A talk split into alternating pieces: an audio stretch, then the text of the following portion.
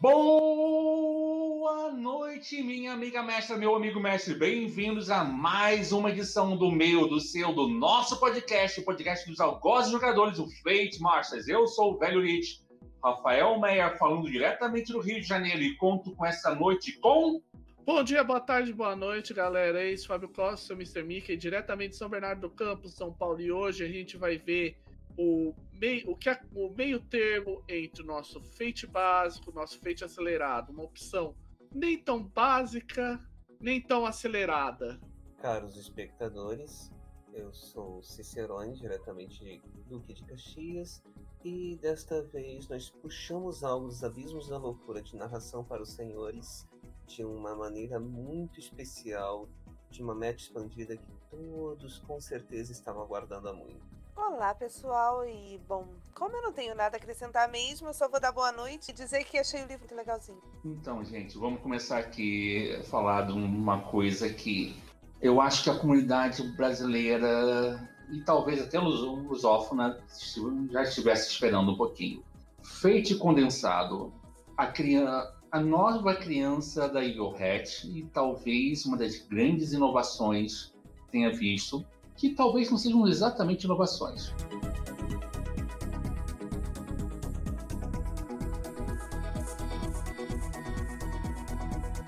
Então, gente, vamos começar aqui essa análise. Não é exatamente uma resenha, a gente está aqui mais para analisar o que nós recebemos em mãos dessa vez, tá?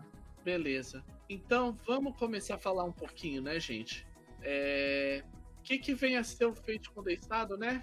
Eu vou começar aqui. O feito condensado, ou como algumas pessoas já estão chamando feito moça, né? Ele é o meio. Tipo assim, ele é uma. Não posso dizer, uma atualização de algumas regras do Fate ao lado de uma agilização do sistema. É meio um pé no acelerado, um pé no básico, olhando para frente. Basicamente isso. Entendeu? Eu já não colocaria que é algo entre o acelerado e o, o, básico, porque ele usa o mesmo esquema de perícias do básico, e na verdade ele até aumenta o número de perícias da lista padrão, tá? O que ele traz é uma enxugada, porque, bom, é, se a gente for parar para pensar, o Fate básico está aí no mercado há oito, me... há oito anos, então são oito anos de pessoas jogando, pessoas comentando, e a Evil Hat recebendo feedback e os World of Adventures todos, então são oito anos de desenvolvimento ativo de material e é aquilo. A não ser que você seja jogador de um sistema descontinuado, você deve esperar que a empresa que mantém o jogo faça atualizações dele, é exatamente o que o condensado é ele pega as 300 e tantas base, páginas do livro do Fate básico, dá uma boa enxugada, vê que regras podem ser atualizadas com esses oito anos, e é isso aí. Eu posso antes fazer uma pergunta? Por que Fate Moça? Fiquei curiosa, realmente, não tinha ouvido ainda. Bateu, levou, com Fate Moça. Ah, oh, caiu uma ficha. Aquele momento que eu fiquei loura para alguns. Bom, vamos lá, né, gente? Um pouquinho de história, né? Que é sempre legal falar um pouco de história. E para falar um pouco da história, eu também vou dar um pouquinho de quem está envolvido mais diretamente nessa história toda. No caso, os nomes que eu escolhi para citar, tem vários nomes lá que eles põem, mas os que eu peguei assim, pincei para ser mais exato para falar um pouco, é que diretamente no desenvolvimento, é, primeiro a história é a seguinte: o Fate condensado ele era uma meta expandida do Fate of Cthulhu, uma meta a ser batida, que se batesse essa meta, eles iriam, depois de um tempo do Fate Cthulhu ser entregue, eles iam limpar, vamos dizer assim, ele e deixar só as regras como um novo livro básico, mais tranquilo, mais simplificado. É mais simplificado que o Fate básico, entretanto, mais crunch que o Fate acelerado. E porque e as pessoas envolvidas no caso que eu, eu escolhi para citar, primeiro, P.K. Sullivan, esse cara aí para dar uma ideia, ele estava no desenvolvimento de True Rocketers da dos, dos World of Adventure, um cara que é citado vira e mexe aqui pelo Saint Masters. O Fred Hicks, que é o autor da, da bagaça toda, né? Um dos caras que começou a bagaça toda. Um que eu lembrei agora, o Mike Olson, que é o cara, um dos, um dos caras envolvidos em Atomic Robo. E os dois últimos, Ed Turner e Sophie Lagasse. Esses dois caras, eles estavam envolvidos em muita coisa mais recente do pra Fate. Especificamente, o Ed Turner, ele estava no Dresden Files Accelerated no, Fate of, no próprio Fate of Cthulhu. E a Sophie Lagasse entrou meio que, entre outros projetos dela, eu, se eu lembro bem, ela também tá no Fate Acelerado. Só que uma das coisas que é mais importante que ela produziu recentemente, ela foi a produtora do Uprising, o, um dos xodózinhos da gente. Então, dito isso, por que é importante falar desses caras? Porque é aquilo que a gente, o Cicerone falou, de certa forma, eu acho que foi você ou alguém aqui falou, não lembro agora de cabeça. São oito anos desde que o Fate básico, o Fate foi lançado em 2012, que já era uma coisa de explodir cabeça. O pessoal tem que lembrar que o Fate, quem conheceu o Fate 3 nas suas variantes, tipo Espírito do Século, Diáspora, Star Blazer Adventures, Dresden Files, ele tinha um problema. Ele se propunha como um jogo narrativo, um jogo leve, só que compensação ele trazia um tarugo gigantesco de coisa para você eh, colocar no seu jogo. Aí, tanto que foi um pouco por causa disso que, mesmo com a limpeza que foi feita nele, que deu origem ao feito básico, ainda assim o feito básico ficou grande surgiu o feito acelerado. Aí, ainda assim, o feito básico ele era muito pesado, o feito acelerado era muito leve. Por que, que o feito básico era pes é pesado? Porque ele traz um monte de considerações que, digamos assim, para o, vamos dizer assim, o mestre típico, o mestre perfeitamente esférico sem atrito, Peraí, repete essa expressão. O mestre perfeitamente esférico sem atrito. É o mestre hipotético. Ele pertence ao reino das ideias puras, entendeu? É, pra quem conhece física, né? O famoso narrador perfeitamente esférico e sem atrito numa mesa numa mesa em condições ideais de temperatura e pressão. Uh, Pós-tradução. É aquela pessoa, é aquela coisa, aquele ser que não existe. É que assim, é exercício de física. Quando você vai no exercício de física, os caras põem sempre aquela coisa. Ah, considerando um objeto perfeitamente sério, sem atrito e tal, por exemplo, e por aí afora. É mais uma piada relacionada à física. Sim, sim, mas prossiga. O que que acontece? Com isso, e com oito anos de experiência, de uma cacetada de jogos, uma cacetada de módulos, Worlds of Adventures, vários jogos baseados em Fate, tanto pela, pela própria Viewhat quanto coisas por fora, como Jammer, como iHunt, é, como vai, Strays, ou outros jogos produzidos por outras empresas, ou... chegou uma hora que eles tiveram que meio que sumarizar tudo que eles aprenderam, que foi do Fate of Cthulhu e, deu, e tirando a parte do fluff, né, do, e das regras específicas de Cthulhu, aparece o feito, o condensado. Tem que lembrar também que o feitiço condensado ele veio no momento em que a comunidade estava já começando a ficar bem fria em atividade. Então eles meio que trouxeram, com essa meta batida, eles meio que trouxeram essas inovações para a comunidade como um todo. E a comunidade abraçou isso lá fora de uma maneira maravilhosa. Eu estou esperando que a tradução que a, que o pessoal daqui da comunidade do Discord do Fate está fazendo faça o mesmo atrito que está fazendo internacionalmente falando. Porque, por exemplo, a iHunt mesmo já vai ter versão, vai, vai incorporar as regras do condensado. Porque a Olivia mesmo falou que era tudo o que precisava para dar uma agilizada ainda mais no já ágil iHunt. Gente, vai e... ficar uma delícia errante cansado. Vai, vai sim, porque a regra de dano vai ser muito mais eficiente, mais letal. Se você considerar algumas coisas que tem no feito condensado e pensar no impacto, por exemplo, lá do iHunt com, com, na regra de. na regra da vantagem, vai ser brutal. Vai ser tipo, pessoal, ah, Hurdur Fate não é brutal. Toma aí teu jogo brutal. Pois é, né? É, não era. Não é brutal o suficiente, né? Alguém rolou três, alguém rolou dois num, nos 3DF e o, e o D6 foi seis. Parabéns. Agora vamos lembrar que você não marca mais uma caixa. Você vai marcando progressivamente as caixas. E só o dado de 6 já valei, né? É. É, pro iHunt isso vai ficar complicado, né? Vai, não. No iHunt, a letalidade do iHunt vai ficar ainda, ainda mais faca nos dentes. Vamos voltar aqui. Não, a gente está falando aqui de arranque, a gente já falou. E a discussão sobre a letalidade do feito a gente deixa para quando comentar sobre como isso mudou no condensado. Cara, mas eu posso só fazer uma última colocação? Eu acho que vai segurar a mão de jogador e de narrador faca na caveira. Sim, com certeza. Ou então, se a proposta for um jogo. É aquilo que a gente tá falando. Se o Ou vai virar um funil de DCC imediato. Mas tem jogo que a proposta é essa. Um dar é. Você pode pegar uma proposta, partir para uma proposta assim, o próprio iHunt, porque a ideia do iHunt é aquela. Não é pra, em momento nenhum é pra ser justo. Não, você está no desespero e você tem que roubar a vantagem do seu oponente. Você tem literalmente falando roubar aquele poder.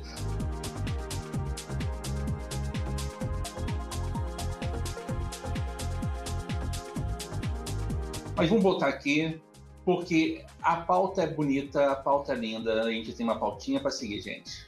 Então, a gente tem também o, uma coisa que para comentar. As pessoas falam assim: ah, o iHunt, ou desculpa, o feito condensado, ele veio para trazer, para ser assim um novo Fate. Não, não, foi feito para ser um novo Fate. Sendo bem honesto, o condensado ele é um sabor novo da versão atual do Fate. Entendeu? É tipo assim, a gente tem um. A gente cansa de falar que o Fate é um ecossistema. O que acontece é evolução na nossa frente. Concordo muito com isso. É uma discussão até que o próprio Fate condensado no original inglês está na página 59, uma discussão que ele apresenta. Afinal de contas, esse jogo é o quê? É tudo Fate. Fate básico trabalha com perícias, Fate acelerado trabalha com abordagens. Um personagem do condensado, é, do, o condensado é uma, é uma enxugada, mas um personagem criado com um determinado conjunto de regras, um, de- um determinado sabor, ele é plenamente compatível com os outros. É tudo Fate. É, nada impede você sair garimpando façanha de- do, do condensado, do, do básico, e nada impede que você dê uma olhadinha assim na, em algumas regrinhas aí que tá no, no acelerado para você dar uma, um, um gásinho mais aí do tipo unificação, de algumas coisinhas para colocar na, como seus extras, tá? Mas ele funciona como qualquer outro feito. Ele tem identidade própria e cara própria. O que eu, o que eu vejo, o que eu vejo, assim, eu, eu até coloquei isso quando eu falei um pouco do Fate Condensed para Dungeon Geek, é o seguinte. O Fate, eu, eu vou dizer de uma maneira um pouco diferente do que eu disse lá. Na época da quarta edição do D&D, teve muito aquela briga do D&D 3 com o D&D 4. Ah, mas tinha uma galera que falava, pô, eu quero o D&D 3, mas eu quero com um pouquinho do que o 4 trouxe de interessante. Aí surgiu um trequinho chamado Pathfinder. Mal e mal, eu diria que o condensado é o Pathfinder do Fate. É, eu acho que não é exatamente. Ele tá mais para ser o 3.5 do Fate do que o. O Pathfinder, que o Pathfinder já, já é. Mesmo no core veio muita mudança, mas sim, é. é tipo assim, é uma evolução. É evolutivo e não transformativo. Na minha opinião, é na verdade a relação que existe entre a segunda edição e a edição revisada, também conhecida como terceira edição, do Mundo das Trevas. Ai, ufa, alguém falou algo. Alguém falou minha língua. É, se quiser. é, Então. Porque assim, pra mim, a opinião minha, lendo ele, isso eu vou depois, até quando a gente comentar algo mais pra frente, finalizar, eu vou repetir esse comentário. Eu não vi absolutamente nada de novo no Fate Condensado. Assim. Mas o grande barato dele é o quê? Ele foi pegando. Literalmente são oito anos de aprendizado do que o Fate, das potencialidades e erros do Fate, por assim dizer. Eles foram puxando as boas ideias que, por exemplo, você vê que tem regra aí de Treasure Files Accelerated, Uprising, do Adversary Toolkit, do próprio, da própria base dele, do Fate of Cthulhu.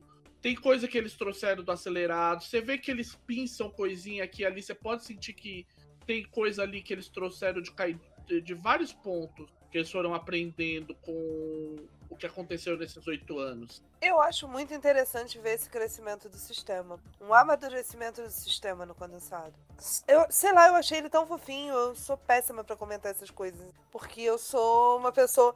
Eu sou uma pessoa emotiva, entendeu? Eu acho fofo, eu fico apaixonada. eu- Hum, Mas ele, olha só, eu, eu financiei o Fate of Cthulhu, o FOC. pro, pros íntimos. Eu, quando estava lendo as regras de Fate Cthulhu, tava vendo assim do tipo, ok. Não, agora tá mais rápido resolver o combate, né? É, tá mais perigoso também? Tá mais perigoso. Hum, jogadores têm que tomar cuidado.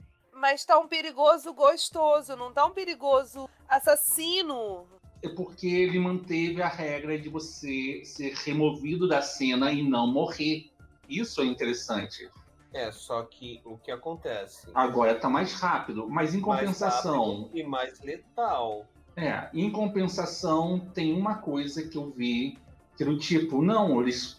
No FOC eles usam os relógios que eles aprenderam assim do, do primeiro irmão, do Blades in the Dark, que é um outro produto lançado pela Gorhat, em parceria. Eles aprenderam os clocks lindamente. É, eles aprenderam os clocks, na verdade, acho que foi do Urban Shadows, mas tudo bem.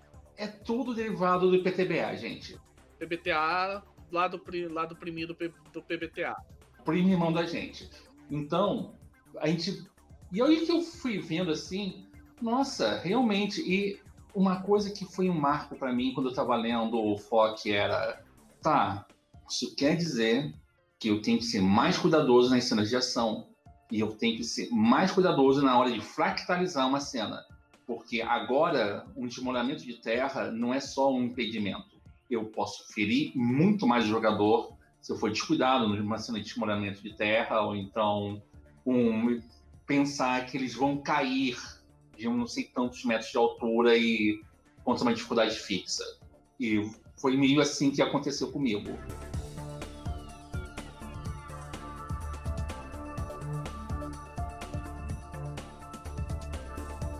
Já que a gente já tá falando de regra, vamos começar primeiro pelo que o, a galera mais veterana quer saber?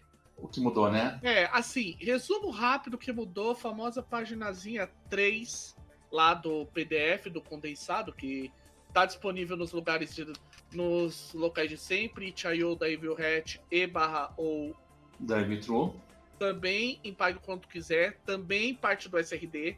Então prepare-se, porque logo aparecerão novidades, porque a galera já está se movimentando para uma tradução. A comunidade está se, se, está se mobilizando. É aquela coisa linda em você trabalhar com a comunidade.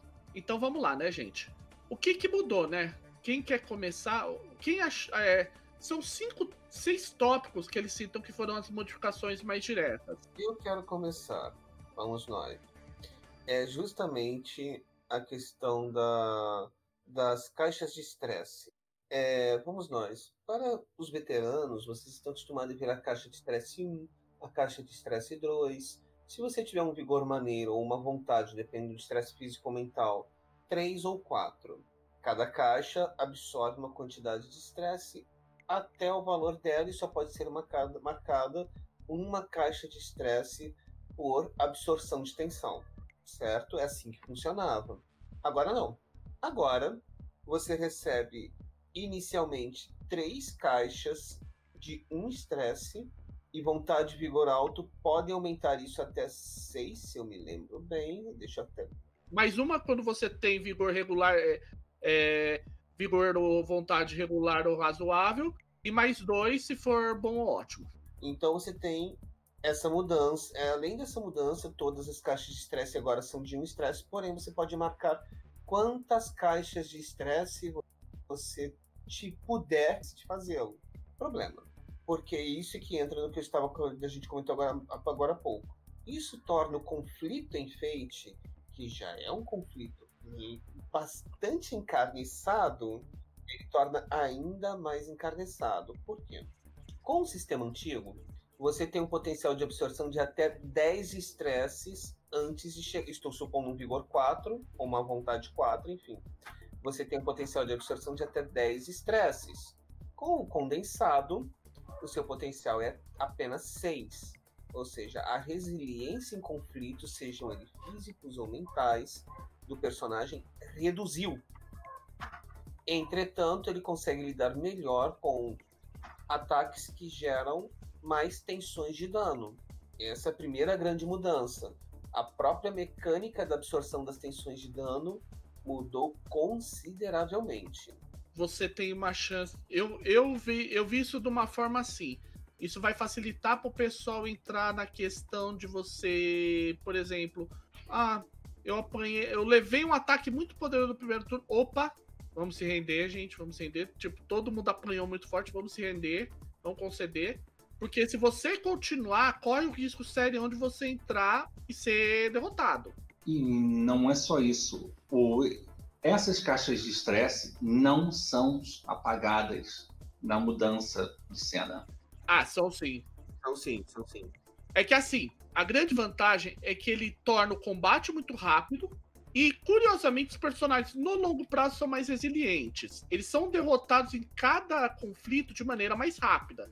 Entretanto, no longo prazo eles duram mais. Tipo, se você for inteligente conceder rápido, você acaba não ser, não correndo risco de ficar sofrendo consequência e dando, dando margem para azar ou para o mestre começar a forçar esse, as suas consequências. Exato, tem essa vantagem.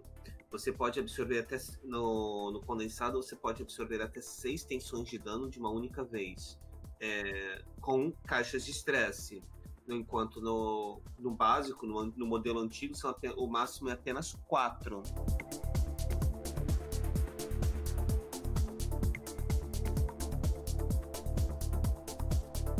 Você quer acrescentar mais alguma coisa? Que se você não quiser, eu vou querer partir para um queridinho meu desde sempre. Iniciativa Popcorn. Iniciativa Popcorn. Gente, é, iniciativa Pipoca, Nossa, gente. foi a coisa que eu mais gostei, gente. É lindo, gente. Iniciativa dramática. Finalmente.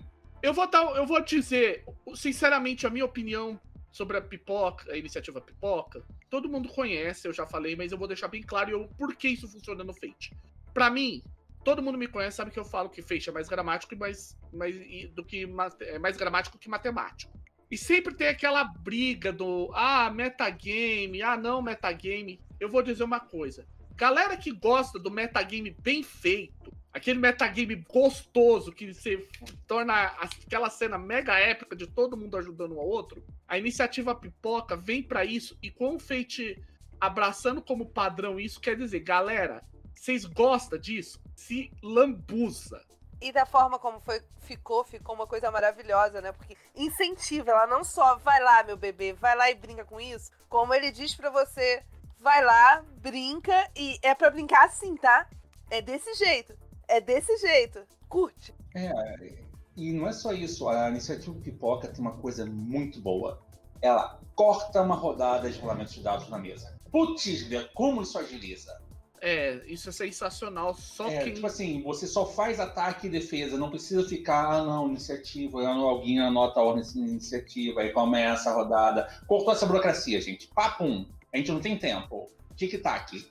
Eu vou dizer que eu aprendi o que era iniciativa Popcorn na minha vida com o Fábio. E eu levei isso pra minha vida que eu não consigo mais narrar com rola iniciativa aí. É nesse nível. Eu, essa rolagem é a rolagem mais absurda e inútil do, de todas. É do tipo, iniciativa para mim não tem mais sentido nenhum. Não tem sentido. Um moedor de carne, gente, não tem sentido mais fazer um moedor de carne com tantas manivelas assim. É, inicia... Meu comentário sobre a questão da iniciativa Poca é que, por mais que ela se cuidar dos jogadores, ela é uma faca de dois gumes. Se o narrador de repente anunciar que vocês estão enfrentando em um conflito seis ou oito hum, que sejam capangas, seis ou oito, pensem muito bem como vocês vão gerenciar isso, porque se vocês não conseguirem, não conseguirem derrotar, derrubá-los de uma vez, vão ser seis ou oito ações do narrador. E lembrando, o narrador pode colocar os oito capangas para agir ao final do. Os personagens agem primeiro, passam pro capanga. Os capangas agem todos de uma vez. Próxima rodada, o último capanga passa para o primeiro capanga que eu agitou de uma vez antes de passar para vocês. Cuidado com a iniciativa pipoca, não vão tão de cabeçazinho. Esse é o detalhe da iniciativa pipoca importante, gente. Vocês têm, vocês têm que lembrar que a iniciativa pipoca é aquela velha história. O, é, ver lá tem o método para ver quem que é o primeiro que é no primeiro turno. Depois é o quem age, a, faz o que tem que fazer lá, cria, ataca, cria vantagem, não importa o que aconteça. Ataque passa bola. É o ataque passa a bola. Chegou ao. Só, e a pessoa nunca pode passar para alguém que já agiu naquele turno. O último que age naquele turno é quem escolhe o primeiro para ser no turno seguinte. E sim, cê, é muito fácil fazer essa, essa, entre aspas, pilantragem De tipo, ah não, a gente é, agiu o último e depois o, é, o narrador, ok, o último capanga agiu passou pro primeiro capanga. Aí todos os capangas batem de novo. Sim, mas também é muito fácil você, junto com a sua equipe, time, party, como você quiser chamar, vocês chegarem e formar os malucos, entendeu? Ir lá fazer. Cria vantagem, cria vantagem, cria vantagem, cria vantagem, vai lá um só bate com mais 21, entendeu? É desse jeito. Ou faz o carrinho de pipoca-bomba, né? Ou faz o carrinho de pipoca-bomba. Então, mas eu acho, eu particularmente eu gosto porque porque ele é rápido na mesa. Ele é divertido porque fica aquele lance aí, quem que é o próximo? Porra, mano, eu, deixa eu agir, porque eu, eu faço isso, isso com o que você fez. Ou o cara já faz, ó, oh, eu vou fazer isso, o outro vai e, e faz. Pra quem gosta muito, lembra, eu sou muito fã de uma sequência. A sequência final de Detona Ralph 2 das princesas salvando o Ralph é uma, um exemplo típico de iniciativa pipoca, que a vantagem sendo usada em ação.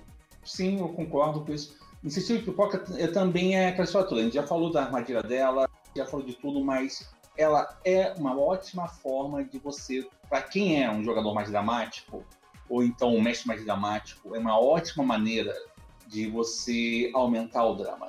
Porque vai um, outro, não sei o que e tal, de repente, isso aí, eu sei, você já viu isso em ação, o mestre está oferecendo, eu tô, te dou um ponto de destino na sua vaga da pipoca, posso, posso fazer essa, essa intervençãozinha aqui, estou tirando um ponto de destino, troca da sua vaga da pipoca, você quer? É, o famoso intervenção no meio, porque vai cair do céu uma bomba aqui. Uhum, pode ser também uma forma de alterar a pipoca. Exatamente. Mas o mais legal de tudo é que iniciativa de pipoca é iniciativa da sinergia. Se você é dramático, você vai adorar isso. Se você pensa do tipo de forma estratégica, iniciativa pipoca você meio que fala assim, não, fulano começa, eu vou depois, fulano, fulano fecha um flanco e vai, eu fulano começa fazendo criar vantagem, eu crio vantagem, vocês dois fecham um flanco e atacam usando as vantagens geradas. Beleza, beleza. Fechou o plano? Esse é o plano, mestre. A gente vai executar esse plano aqui, tá? E, não, e você nem precisa fazer meu, vai um pro outro, não, porque o grupo já fez um plano e vai executar o plano cada um na sua ordem. Não tem aquela história toda, você ficar dependendo de, não, se fulano tirar a iniciativa X, eu tenho que rezar pro inimigo não tirar a iniciativa X menos um para eu poder agir logo depois do fulano. Não, agora o plano funciona. Da... O plano funciona. O, o, problema é, os vilões também podem ter um plano. Eles podem agir em vocês. E é isso que fica mais bonito ainda. Levanta, corta e passa, né?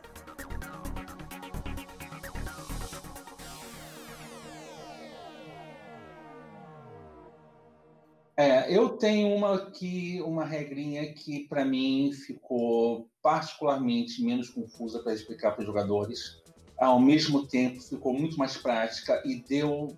Eu sou mestre de campanha, deu um gás danado em como eu faço gerenciar uma campanha, que é a mudança nos marcos.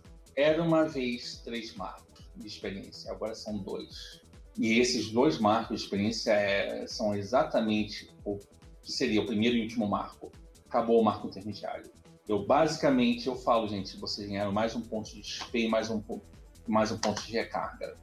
Por, exatamente, um ponto de perícia, um ponto de recarga, que ele é o XP que vocês estão recebendo.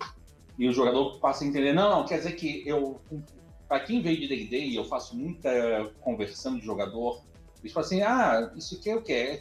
É, é você está subindo de nível. Tu ganhou mais poder e você ganhou mais habilidade você já sabe onde colocar. Isso, para trazer novos jogadores, ficou muito bom.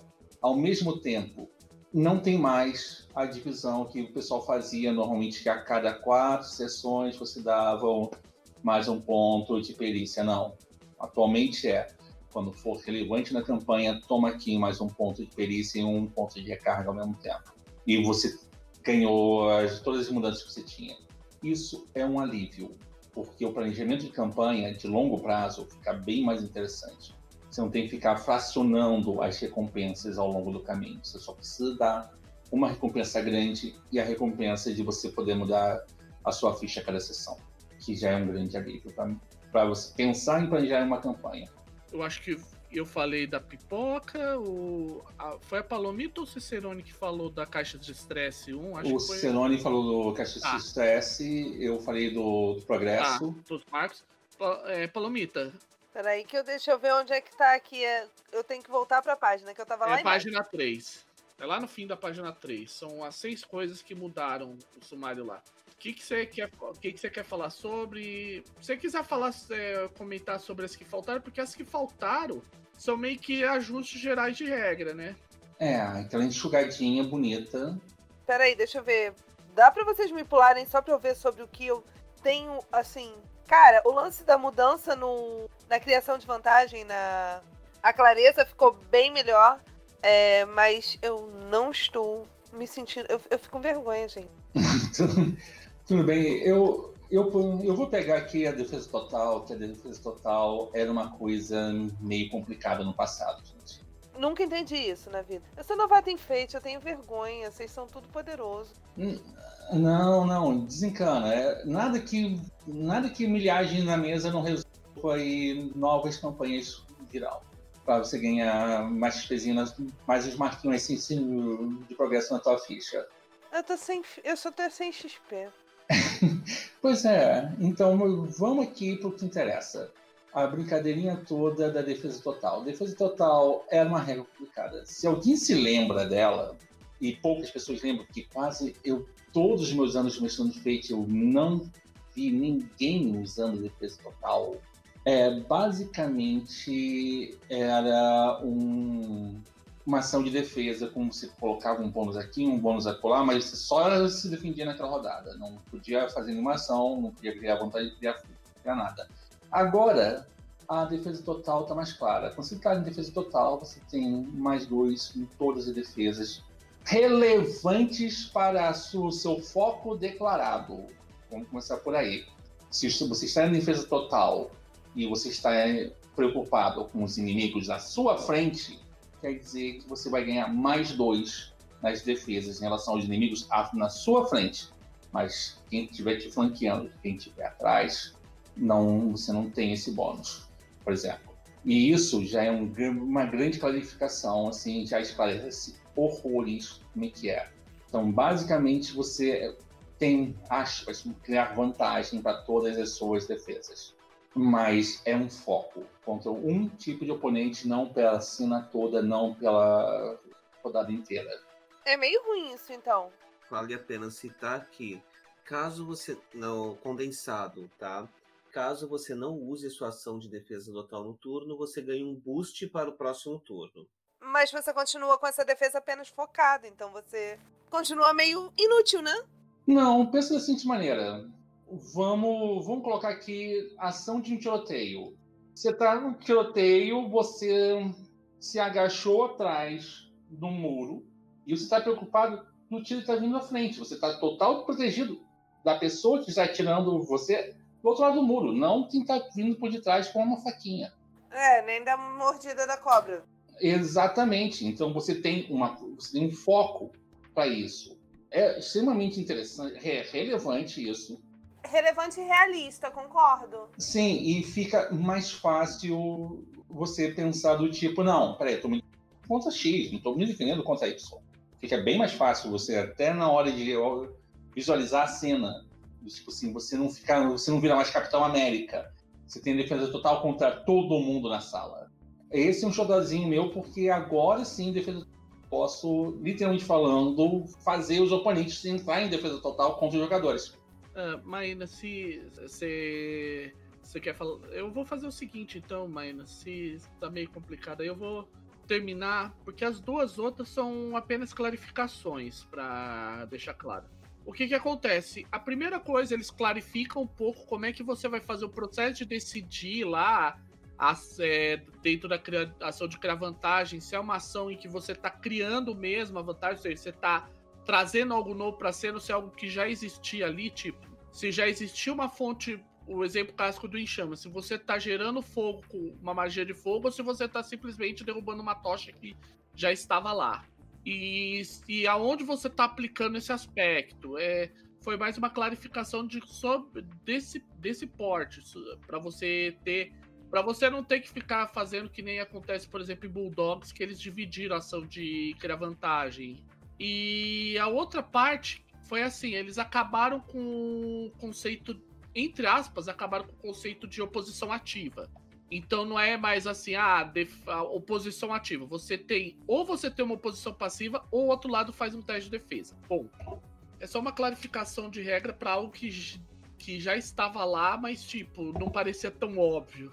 Não, e era uma, era uma coisa assim que já era meio utilizada, né? Porque na hora de criar vantagem, ou você libera pro jogador sair farmando tudo que ele quiser na vida, fica meio ridículo. Ou você realmente faz com inteligência, né? Você vai setando pra ficar bonito. Eu, eu achei que pra- ficou mais prático essa parte. A outra parte eu confesso que eu não tinha entendido ainda qual era a diferença. Assim como a questão do, do, do marco que eu tinha falado quando a gente tava em off. Eu tinha achado assim, ah, legal, mas trocou seis por meia dúzia, né? Na minha cabeça não tinha entrado que tinha diferença ainda. Mas é exatamente isso. é, Ele troca meio que. Ele meio que troca 6 por meia dúzia. Ele só clarifica, ó. O que você entendia como ação, a oposição ativa é simplesmente uma ação de defesa. Isso, isso vai, vai fazer um pouco mais de sentido lá pra frente quando a gente discutir um pouco das regras opcionais que o Fate condensado traz.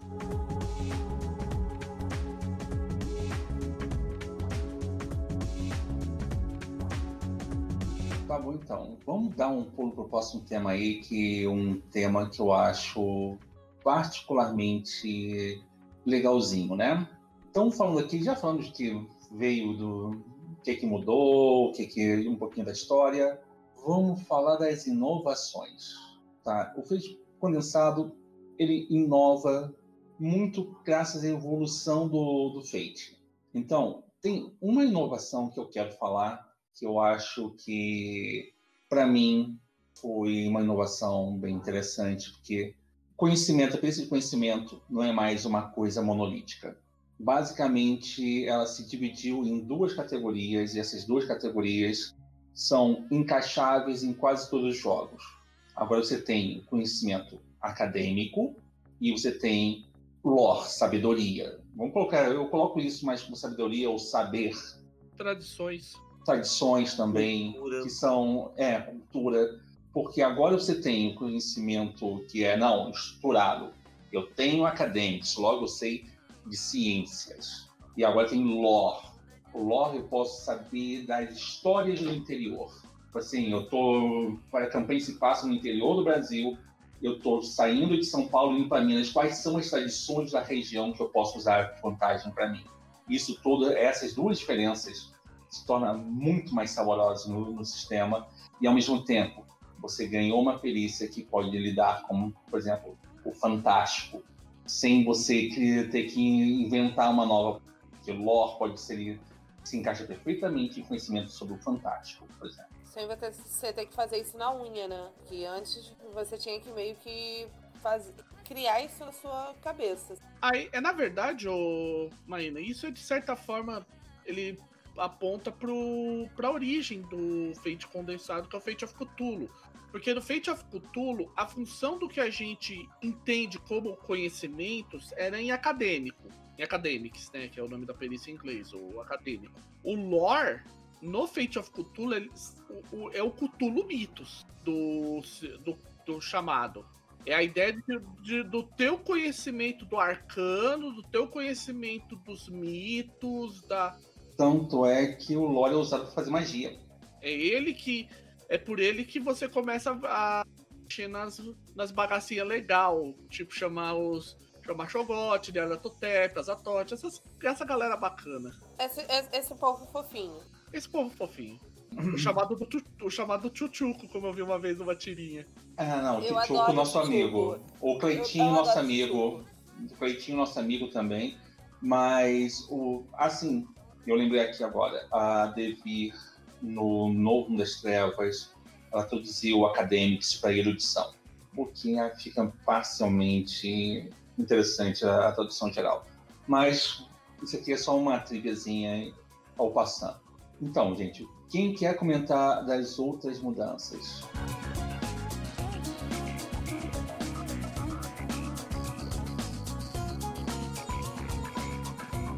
Fazer no esquema que a gente fez antes. Cada um vai comentando um pouquinho até a gente ou cobrir tudo ou parar de, ou não ter mais coisa interessante. Eu acho que o Cicerone pode começar até porque ele tá meio quietinho. E já, já falou um dos assuntos também das inovações. Exatamente, vamos nós. As inovações, eu acho que, além da que o velho citou, a gente pode citar também que, por consequência de algumas mudanças, a ação de superar também ela foi um pouco revista, tá? Entendeu? Agora o empate ali gera um resultado diferente do que a gente estava acostumado. O empate numa ação de superar, ele pode ser tratado como um sucesso, uh, sucesso a um pequeno custo, um sucesso parcial, deixando a falha com a opção de falha ou sucesso a custo pleno, tá? Então, a gente vê que as quatro ações, elas também foram revistas e até para clarificar agora, não é uma coisa que confundia muito o jogador na leitura do livro do Fate Básico, é que a ação de atacar e a ação de defender descreviam o mesmo evento por pontos de vista distintos. O efeito espelho. Exato. Então, às vezes a pessoa fica com dúvida, ah, mas eu ganhei um impulso, ganhei dois impulsos, o que, que aconteceu aqui? Ah, foi reescrito assim para melhorar a compreensão, entende? E Agora acredito eu que ninguém vai ter mais esse pequeno problema. Uma coisa que também mudou, eu acho que positivamente, é uma questão do. Ai, fugiu a palavra, cara.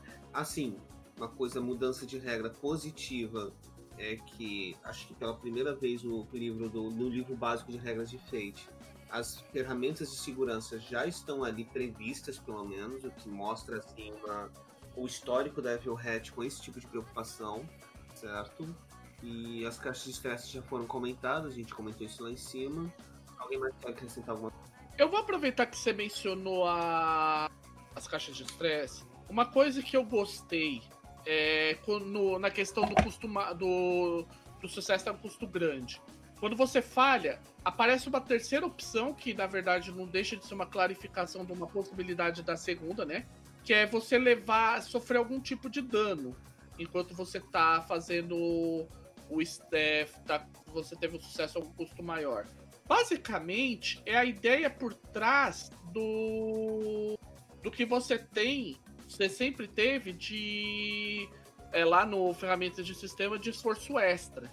Imagina a possibilidade de você, por exemplo, é você pode fazer com que o teu jogador, o teu personagem, sofra um estresse, por exemplo, estresse físico, de ter que ficar forçando a porta até todo mundo passar. Então, ele tá cansado tal.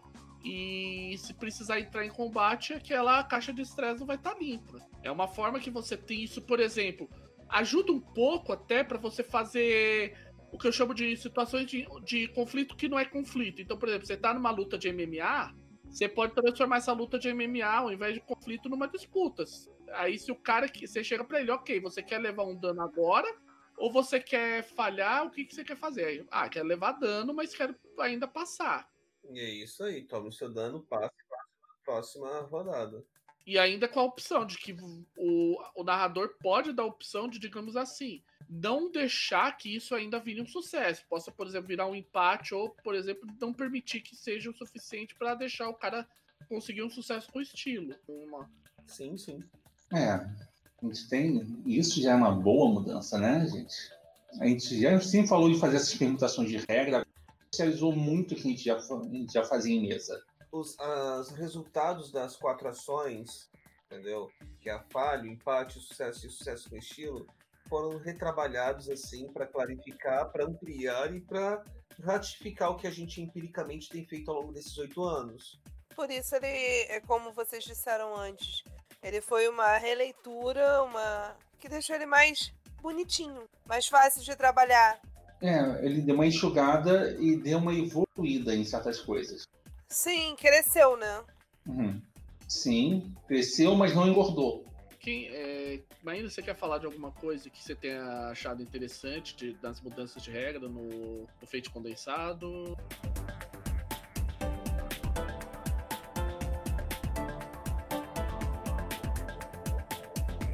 Cara, assim, é, as mudanças de regra, eu confesso que, como para mim, Fate é muito mais novo que para vocês, é, eu conheci alguma, muitas coisas é, do jeito que vocês já jogavam, do jeito que Cicerone já narrava. Então, não teve muito impacto a mudança em si, porque eu achei realmente que as mudanças foram meio que o que se já se fazia se tornou oficial, né? Então, para mim, não teve todo esse impacto que vocês estão notando assim agora.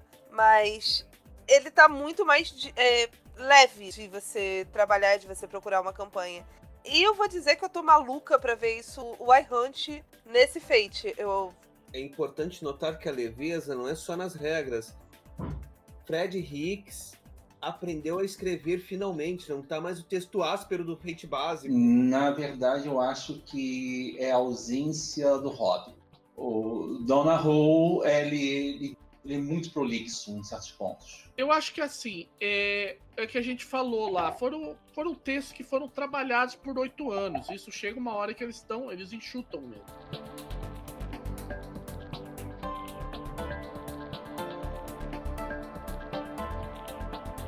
Bom, já que ninguém mais, pelo jeito, tá muito afim de falar de regra, posso voltar para algumas queridinhas minhas? Falar algumas coisas? Fala! Fala, Fala com certeza. Tem três coisas Duas eu quero citar por alto e a terceira acho que vai dar debate. A primeira que eu quero citar por alto. Quando menciono os aspectos, eles colocam a Bogus Rule, que eu, quando eu fiz o artigo pra Dungeon Geek, eu chamei da regra do fala sério. É, o que, que, é isso? É aquela velha história. Quando é que você percebe que o, o cara tá tentando puxar tanto chiclete do aspecto para fazer ele funcionar que não tá fazendo sentido? É o momento que você ouve a descrição e você, você pensa na tua cabeça. Porra, fala sério, meu é quando o, é, é quando o jogador é, ele gosta de ficar na ordenha e ele vai ordenhando o que pode da situação, aspecto por aspecto, assim, ciceroneando o, o, o caminho até ele conseguir os bônus que ele precisa para poder fazer um rolamento épico. Entendeu? Muitas vezes o que acontece é, é que nós temos essa Gente, o mestre tem que gerenciar muito bem isso. Agora, o não é não, gente. Desculpa, tempo, tempo. Então, de, a vaca já parou de dar leite, amigo. Entendeu? O, o, deixa os outros rodearem a, a vaquinha deles, tá? Vai que tem sinergia com a sua ação. A segunda coisa que eu queria falar é que, assim, a, agora, no Fate condensado, se propõe um aspecto de relacionamento. Agora, tipo, não é mais frouxo, como era no Fate básico, que você não tinha. Você tinha conceito, dificuldade e li três livres. Agora, conceito, dificuldade, relacionamento e dois livres. É, os três livres eles pertenciam à fase trio, que foi uma das grandes, uma das grandes mudanças, a ausência da fase trio como regra padrão de construção de grupo de personagens. É, a fase trio foi para o espaço. Mas ao mesmo tempo, isso meio que foi a constatação, porque da, do, da mentalidade do jogador. O grupo não senta mais todos juntos para fazer ficha.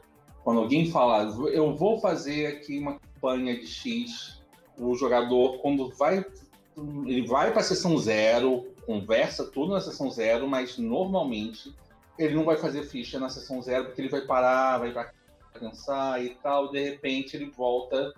Então, já estou com a ficha pronta inteira e os aspectos já foram todos contidos, muito simples. Entendeu? Eles meio que viram que o fase trio não era mais a cola do grupo. Então o aspecto de relacionamento veio para fazer essa cola. Esse aspecto de relacionamento, ele ficou então parecido o do PBTA, né? Sim, a ideia é que ele, você tenha que ter algum tipo de relacionamento com o, perso com o personagem da mesa. Isso foi uma. Meio que assim, eles eu não diria que obrigar, eu diria que enfatizar essa necessidade de que pelo menos um dos aspectos livres fosse aproveitado para relacionamento. É, meio que olha só, você se vincula, você tem esse aspecto aqui, você tem que ser vinculado a fulano. É, e na verdade o relacionamento também não precisa ser com o PC, pode ser com o NPC, pode ser com qualquer outra coisa. Vai tipo, o cara não brotou, tipo, sabe, ele é aquela coisa Pra, é, pra quem lembra um Dar, por exemplo, é a ideia do aspecto de motivação, é a ideia do desejo do coração de Luz Fres, ou seja, o porquê Katsu você tá, tá fazendo o que você tá fazendo. Se você podia estar tá em casa descansando. Eu tinha entendido como o lance dos relacionamentos que você é igual o do PBTA, interpessoais. Não, sim. É uma, é uma possibilidade. É um gancho, assim como também pode ser, como tem no Chronicle of the Darkness, as Stones, que são os NPCs que você usa para se vincular, que te ajudam a te manter estável. Também é uma coisa funcional. O que importa é que agora você tem um aspecto que você vai fazer você ter um relacionamento dentro da campanha. Você não pode ser mais um Mother Robo. Você não pode ser mais o mendigo assassino. Você tem que ter pelo menos um amiguinho na party. Ou então alguém que você se, você se importa nesse mundo. Ok, gostei muito disso. Isso ajuda muito em certos jogos. Citar o nome do coleguinha é feio, mas que o cara tá lá longe e você tá tentando chegar perto dele e os caras normalmente não deixam você chegar perto deles.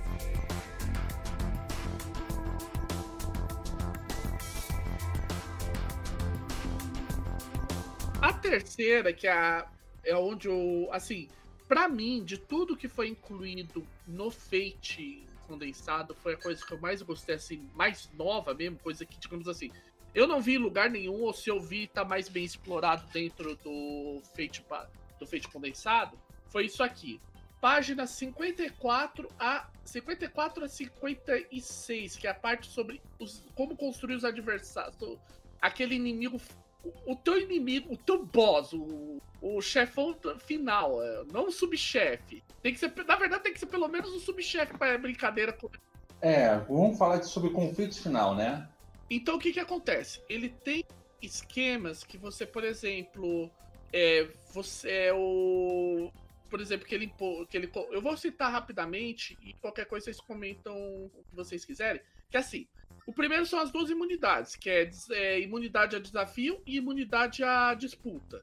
Então você não pode utilizar nenhum mecanismo como esse para tentar contornar o inimigo, vamos dizer assim. Você tem, provavelmente você põe isso como tipo, esse cara, esse boss só se resolve quebrando ele no, coendo ele no pau. Armadura de minions, que é uma delícia. Você pensa naquela coisa meio Power Rangers, ah, você tem um monstro, aí vem o monstro com mais uma cacetada dos bonequinhos de barro essa é uma coisa assim do tipo, você tá dando tiro, você aspas, você erra para o, o boss e você mata o capanga dele. Sem tipo querer. Clayface. Tipo Clayface, tipo uma parte de. Tipo assim, você pode brincar e. Você pode brincar. Literalmente falando, você brinca de Rambo. E um momento. E dois momentos deliciosos. O primeiro, que eu vou até roubar uma frase clássica, esta não é a minha forma final. Ai, ai, ai. Kéfera, você aqui. É aquela história, você tem uma regra para você incluir um esquema do teu boss, que na verdade ele tem uma forma e depois tem uma forma ainda mais apelona.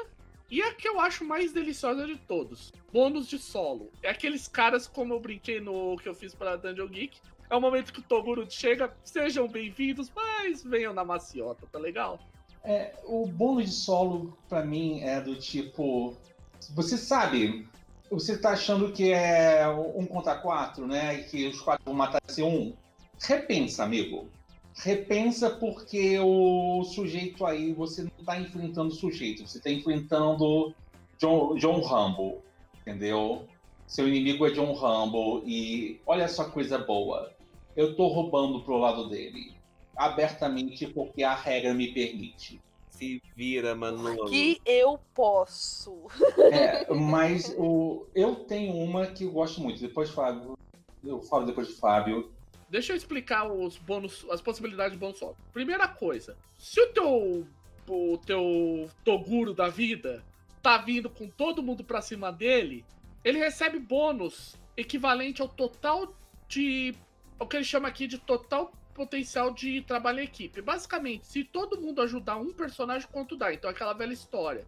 Lembrando, trabalho em equipe é mais um para cada personagem que sacrificar ação. Agora tá estipulado um limite que é de. É, peraí, como é que é mesmo? Só é o dobro do, do, nível da perícia. É, o do, é, o, é o dobro da perícia do personagem. Então você pensa, por exemplo, um Toguro da vida. O cara tem mais cinco. Aí vai todo o time Uramesh pra cima dele. São seis caras. Ele recebe mais cinco da defesa dele. Né? Uma coisa linda. Calma. Eu achei isso tão gostosinho. Calma. Agora wait, there's more. Porque lembrando. Wait, there's more. É. É. Porque isso é todo. Você pode pôr uma ou mais dessas opções. Essa foi só a primeira. Segunda, qualquer ataque que ele sofra, o estresse é reduzido como se ele tivesse a armadura equivalente ao número de PCs dividido por 2. Lembrando aí o nosso caso do time Uramesh, se eles acertam o ataque, eles reduzem. O Toguro reduz em 3 o dano, o estresse que ele sofre. Ai. Ai, ai. Vai doer. Literalmente falando, o sujeito aí tá nos seus 200% merecendo o número. Uhum, calma, que a coisa ainda melhora. Wait, there's more. Wait, there's even more.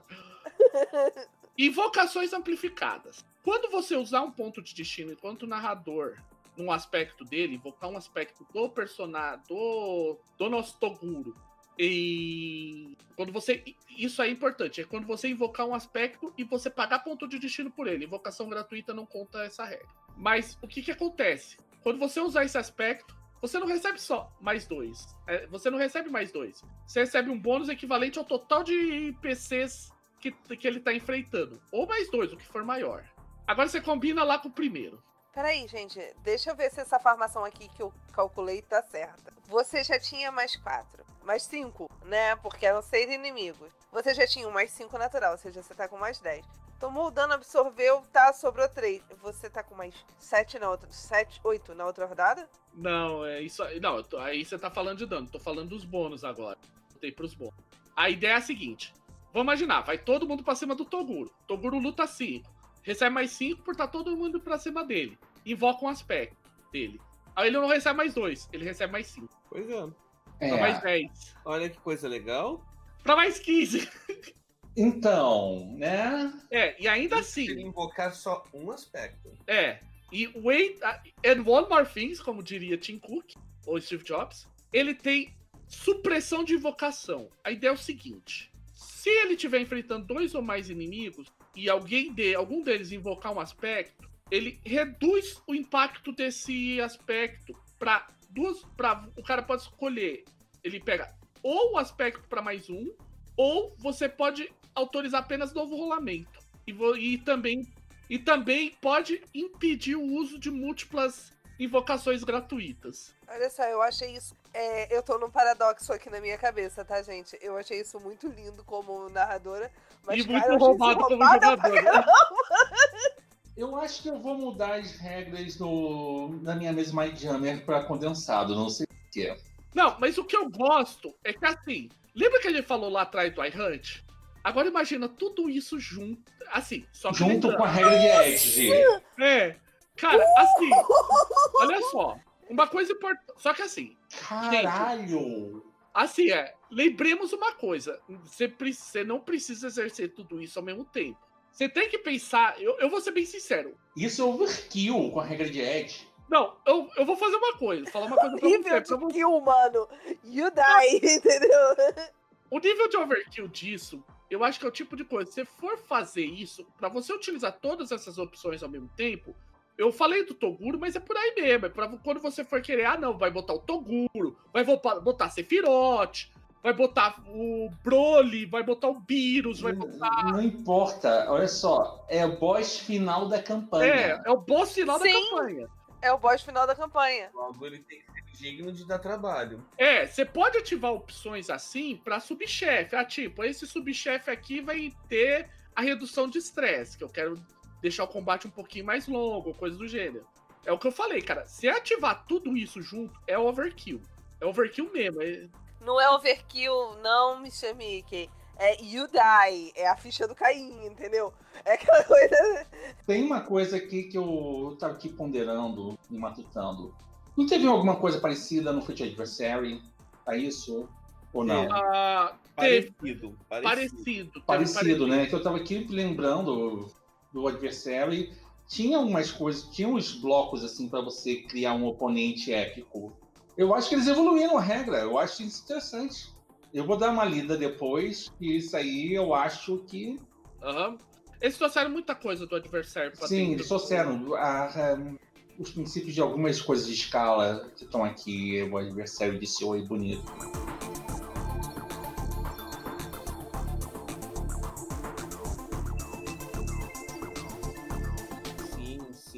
Aliás, é a primeira vez que a regra de escala figura no livro base, né? Não nos toolkits. E para quem quer saber, eles misturaram a regra de escala do Dresden Files Accelerated. A verdade é assim, a do Dresden Files Accelerated já era meio que a padrão, que aqui tá no ferramentas de sistema e também tá, por exemplo, em Secrets of the Cats. É a mesmíssima é a mesmíssima ideia. Você põe um níveis de escala e vai dando. Aí você tem as opções, que é mais dois no rolamento, mais um no estresse, é, na, no esforço, se o rolamento for bem sucedido, ou mais uma invocação gratuita, só que a da invocação gratuita é legal, porque é uma invocação gratuita por PC envolvido na cena, adicional.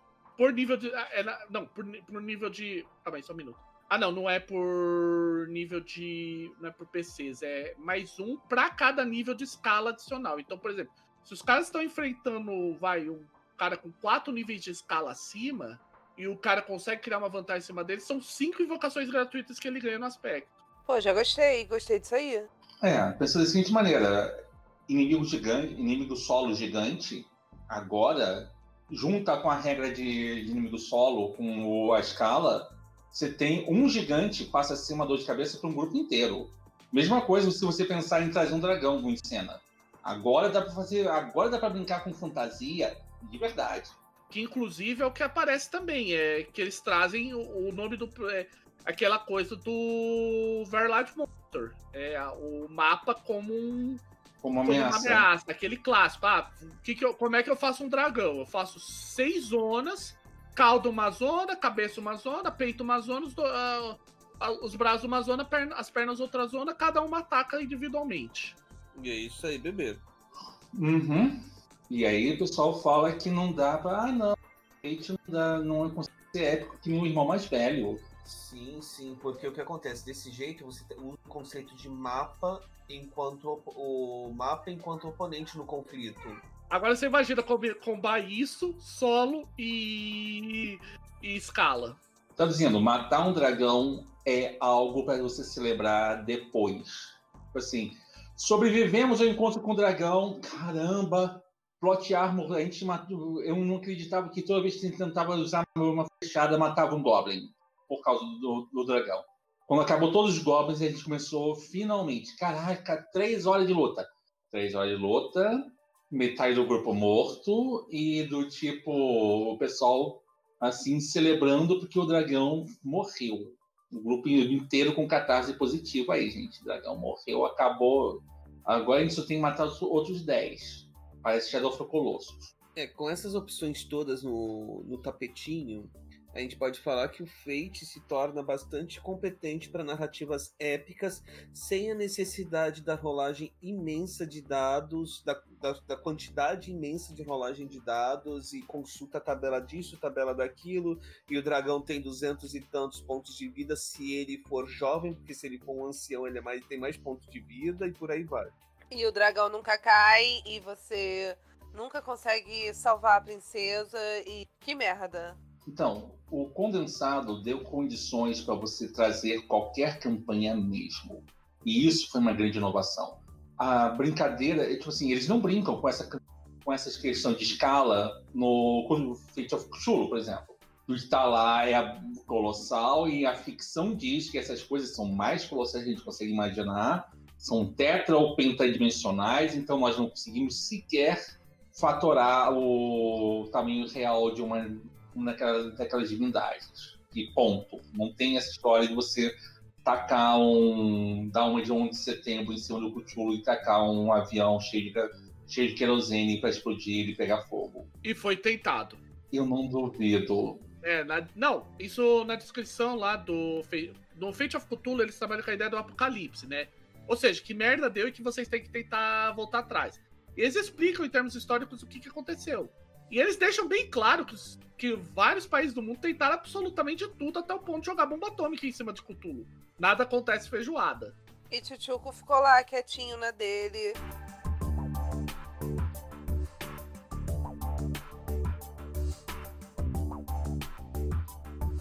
Então, deixa eu falar aqui uma coisa que eu gostei muito que eles implementaram e eu achei fenomenal também para jogos com escala menor é o uso das condições de estresse também.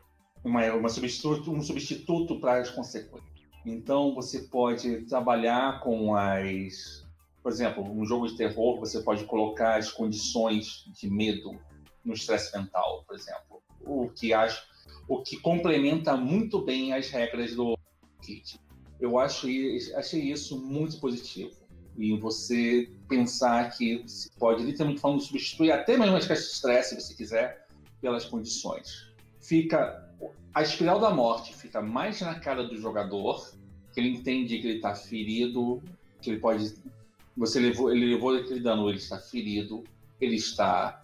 Incap... E ele pode terminar incapacitado no fim da cena, no, no fim da, da, da de estresse dele. O que eu acho particularmente interessante, entendeu? Porque também evita a dor de cabeça do jogador pensar: ah, não, eu não estou com criatividade para escrever a consequência do. Eu acabei de observar, absorver aqui uma consequência suave, não estou com, criatividade para falar o que aconteceu comigo. Até porque próxima rodada mesmo isso vai sumir. Com, sendo uma consequência, não vai sumir. Sendo uma condição, não, porque as condições no. Eles, eles partem da premissa que as condições elas são no feito condensado são condições pareadas e estão em suave, moderada e severa, tem, como se elas fossem consequências. Não é muito similar ao que está no feite ferramentas do sistema, mas é bem próximo. Uma coisa que eu queria comentar, a gente falou de como ele trouxe coisas do do é, do adversary, ele trouxe os obstáculos, todos os obstáculos principais, que são os perigos, os bloqueios e as distrações. Pra, perigo é legal porque é aquela velha história do. É, da, da. Vai, você tá. Das turrets. Clássico, das, das turrets automatizadas dos drones que vão atacar você. Eles são personagens? Não necessariamente, eles são perigos. Então estão lá, é drone tal e ele tem um nível de arma. É, drone, da, drone da corporação X, razoável, arma 2. É simples, ele te ataca com um razoável, se ele te acertar, ele soma mais dois ao ataque. Lembrando o conceito de, de arma e armadura. Fate, né? Arma, se você passar no ataque, você soma o valor da arma. Armadura, se você, é, você soma na defesa automaticamente o valor da, da armadura. Dito de maneira bem rápida. É que são pequenas adições que já muitas vezes vieram em outros toolkits, em outros jogos, se você der uma grampada um pouquinho melhor, você vai encontrar, assim, do tipo, coisas que a gente já comentou no passado sobre outros toolkits e outros jogos aqui no condensado. Porque a lista de pequenas mudanças e de novas edições é muito interessante. Tipo assim, a gente não vai. E aqui não é um feature lei para você. Tá? Esse aqui não é nem um analista, a gente está fazendo aqui algo mais solto ainda.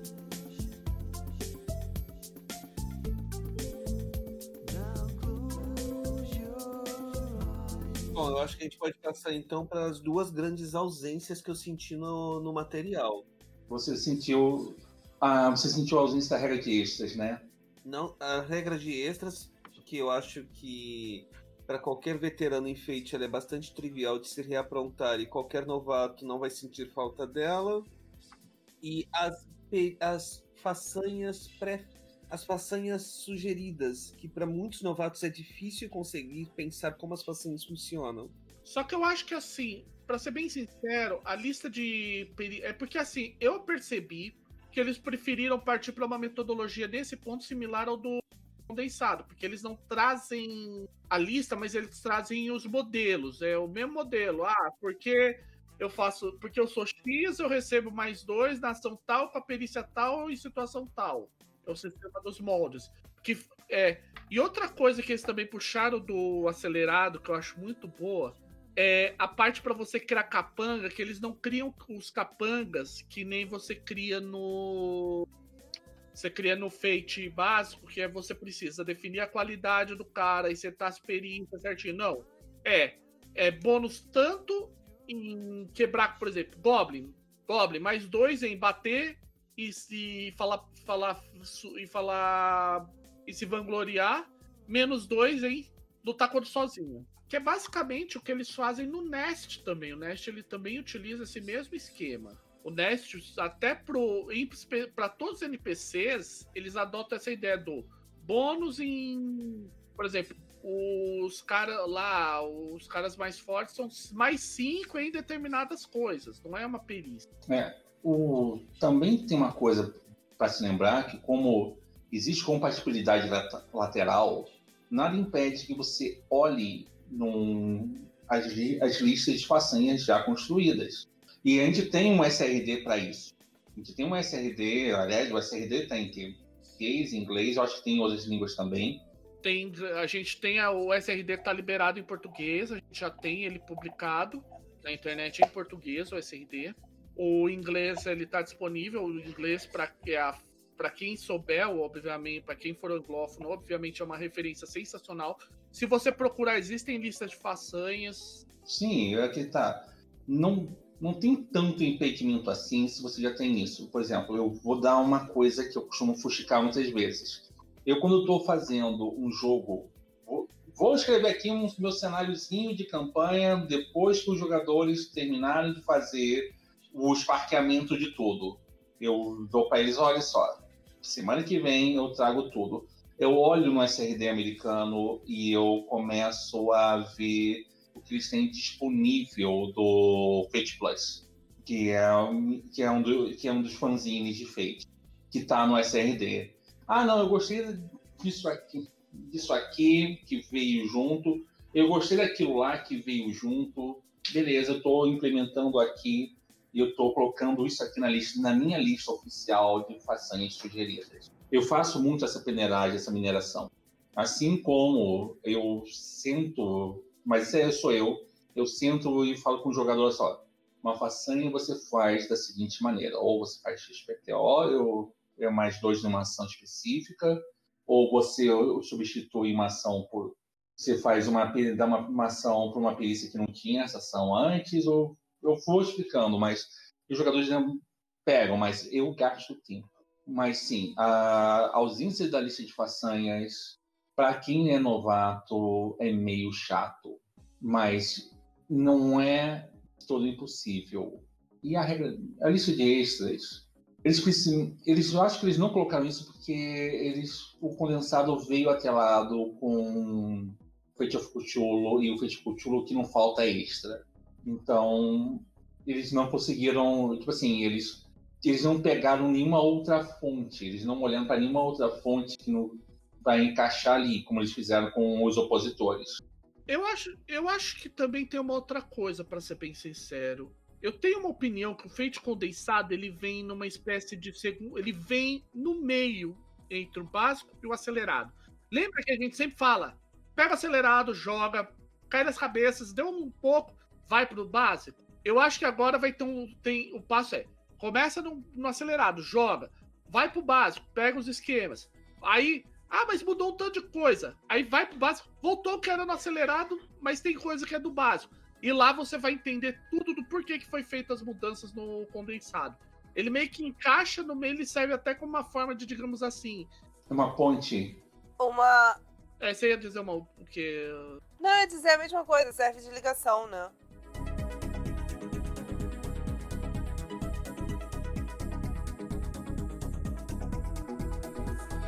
O que eu não gostei nele, que. Mas aí é uma coisa estética pessoal e chega a ser meio patlane, assim, falar. Eu achei a ficha feia pra caramba, cara. E tão pouco prática. Na verdade, eu achei a nova ficha, a, a nova parte gráfica bonita, exatamente pelo estilo extremamente minimalista. Sim, mas é. Sabe aquele minimalista que te irrita porque o bagulho ficou bagunçado? A gente pode aproveitar então, porque acho que a gente meio que encerrou as regras, porque de resto aquilo que a gente tá falando não mudou muita coisa. As mudanças mais interessantes são aqui, tipo, é mais interessante vocês pegarem e lerem para ver o que, o que mudou. Vamos então falar um pouco, de aproveitar o gancho aí da, Maína, da Maína quanto à ficha. Eu vou ser bem sincero, o design para mim ficou. Eu não diria pobre, eu acho legal, eu gosto do design clean do Fate, sempre fui fã. Eu só achei que, tipo, é legal pro objetivo que ele se propôs, mas é meio estranho você não ter muita imagem.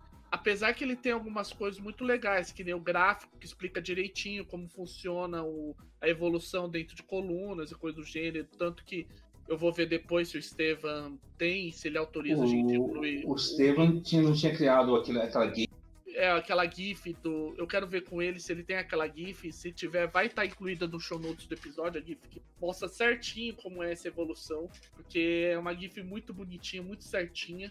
É, explica como, como deve ser feita. Eu entendo que a Palo, o que a Palomita disse sobre a ficha, só que a, eu tenho que dizer uma coisa sobre ela também. A ficha do, do condensado me remete à ficha do Shadow of the Century. E a questão é o seguinte: uma das possibilidades que o que o Fate do que o, o Fate condensado propõe é a ideia de que você não tenha pirâmide. Por isso que ele não tem a, a pirâmide desenhada nele. Você pode adotar o esquema de coluna, você pode usar o que eles chamam de esquema de diamante, que é, por exemplo, uma perícia em 0, duas em 1, duas em um, três em 2. Tá certo. Uma em 0, duas em 1, um, três em 2, duas em 3 e uma em 4. Ou então, você tem a possibilidade até de jogar ele freestyle, vamos dizer assim, ele sem pirâmide. Por que, que isso me remete ao Shadow of the Century? Porque o Shadow of the Century, a distribuição de perícia dele é baseado nos, nos, nos, papéis que, que você pega. Você escolhe três papéis e as repetições de perícia que cada, cada perícia que você tem em um papel é mais um. Então, se você tiver uma com e depois você ganha acho que mais quatro pontos para distribuir entre perícias com limite de, um mais, de apenas uma mais quatro e 12 mais três. Mas você acabou de escrever um era também do Robots. É um pouco que tem no Atomic Robot e tal, ele faz parte para uma coisa um pouco mais freestyle. Ele também sugere a possibilidade de você contar quanto, é, o freestyle para que o Fábio está comentando, você contar quantos pontos de perícia total o personagem tem e falar, ó, se vira aí, você tem esses pontos, distribua. Esse é o freestyle. É, você só não pode passar um pico X. É, tem uso, é prático, mas é o que eu falei, é uma questão estética mesmo. Achei feio pra caramba. Não é só isso também, a ficha coloca todas as perícias listadas. Em parte é útil e prático, mas ao mesmo tempo, se você quiser fazer um jogo com perícias alternativas, você vai ter que fazer sua própria ficha. Entendeu? É interessante se você estiver usando aquilo lá. Aquela ficha para Fate of Cthulhu funciona, mas porque veio tudo já prontinho, Fate of Cthulhu, é, a ficha é assim mesmo, Gabriela. Nasceu assim, vai morrer assim, Gabriela, então a gente meio que lida por causa que tem os contadores, porque a ficha do Cthulhu tem mais elementos, tem os contadores, tem algumas coisinhas adicionais. E tem também o ponto de que, olha só, gente, o design do livro ficou bem legível. Eu estou aqui folheando ele, coluna única, simples. Você sabe que esse livro, quando for impresso, ele vai ter uma vida impressa, quase com certeza. Vai ser aquele livro tamanho A5, fácil de ler, gostosinho de carregar, sem, sem problema nenhum. E o texto é uma coluna só. A, a tipologia ficou muito bem escolhida eu vou ser chato, e vocês sabem que eu sou chato. Eu já tirei ponto. Eu tenho muito jogo aqui que não é cinco, cinco cravado, que eu tirei ponto de design. Então, eu. Tipo assim, o design tá perfeito? Não tá perfeito, mas ele tá legível? Extremamente legível. Tipo assim, o Fate, o Fate básico, o americano, ele era, tipo assim, ele tinha umas escolhas um pouquinho infelizes de fontes para em certos momentos. Mas tirando isso, eu não posso reclamar mais nada. Não sei se foi o Fred que fez o design, que ele costuma ser um dos designers oficiais do Fate, junto, muitas vezes em parceria com a Marisa Kelly da Magpie. Aliás, uma ótima designer, na minha, na minha humilde opinião. Ela fez livros incríveis para Magpie, tipo o Manchelos, só é o Manchelos graças a ela. Mas é do tipo, o, o livro está muito bem legível e ele está fácil de ser lido na tela. E olha que eu sou um velho lit, quarentão, vista cansada, vidraça na cara e do tipo, eu li isso de cabo a rabo numa sentada só na frente do computador e foi rápido, foi não cansou a vista nem nada. Eu adorei isso. Sobre o design do livro, eu realmente achei muito, como o Velite comentou, a mudança na fonte para uma fonte serifada torna a leitura agradável, tá? o design do livro como um todo é bem simples, é bem minimalista, eu diria até que foi alguém que alguém que resolveu matar a saudade de brincar com text, de tão simples que tá, ao mesmo tempo elegante, eficiente, limpo, não é confuso, não atrapalha a legibilidade. A menor quantidade de elementos gráficos pode parecer um trabalho de porco, um trabalho econômico, mas contribui muito na, na, na leitura da te em tela. Então eu acredito que seja um grande bônus. E a ficha, apesar de, como o Velho Lich comentou, ela trazer já definida a lista de perícias impressa, dificulta um pouco na hora de personalizar a narrativa, sim. Mas o design em si, a forma como ela tá. Como, assim, o layout. O layout dela eu achei muito limpo, muito econômico. E eu quero chamar, assim que o meu computador responder, porque é coisa que do nada ele resolveu. É, eu quero chamar atenção para um detalhe, entendeu? Mais uma vez, na linha do jogo seguro, do jogo inclusivo, que é uma característica extremamente marcante da Evil Hat. Então, caro ouvinte, pequeno parênteses do Cicerone, se você acha que jogo seguro, é, jogo inclusivo, são babaquices do RPG, são babaquices que não deveriam estar no RPG, vá jogar o irmão mais velho.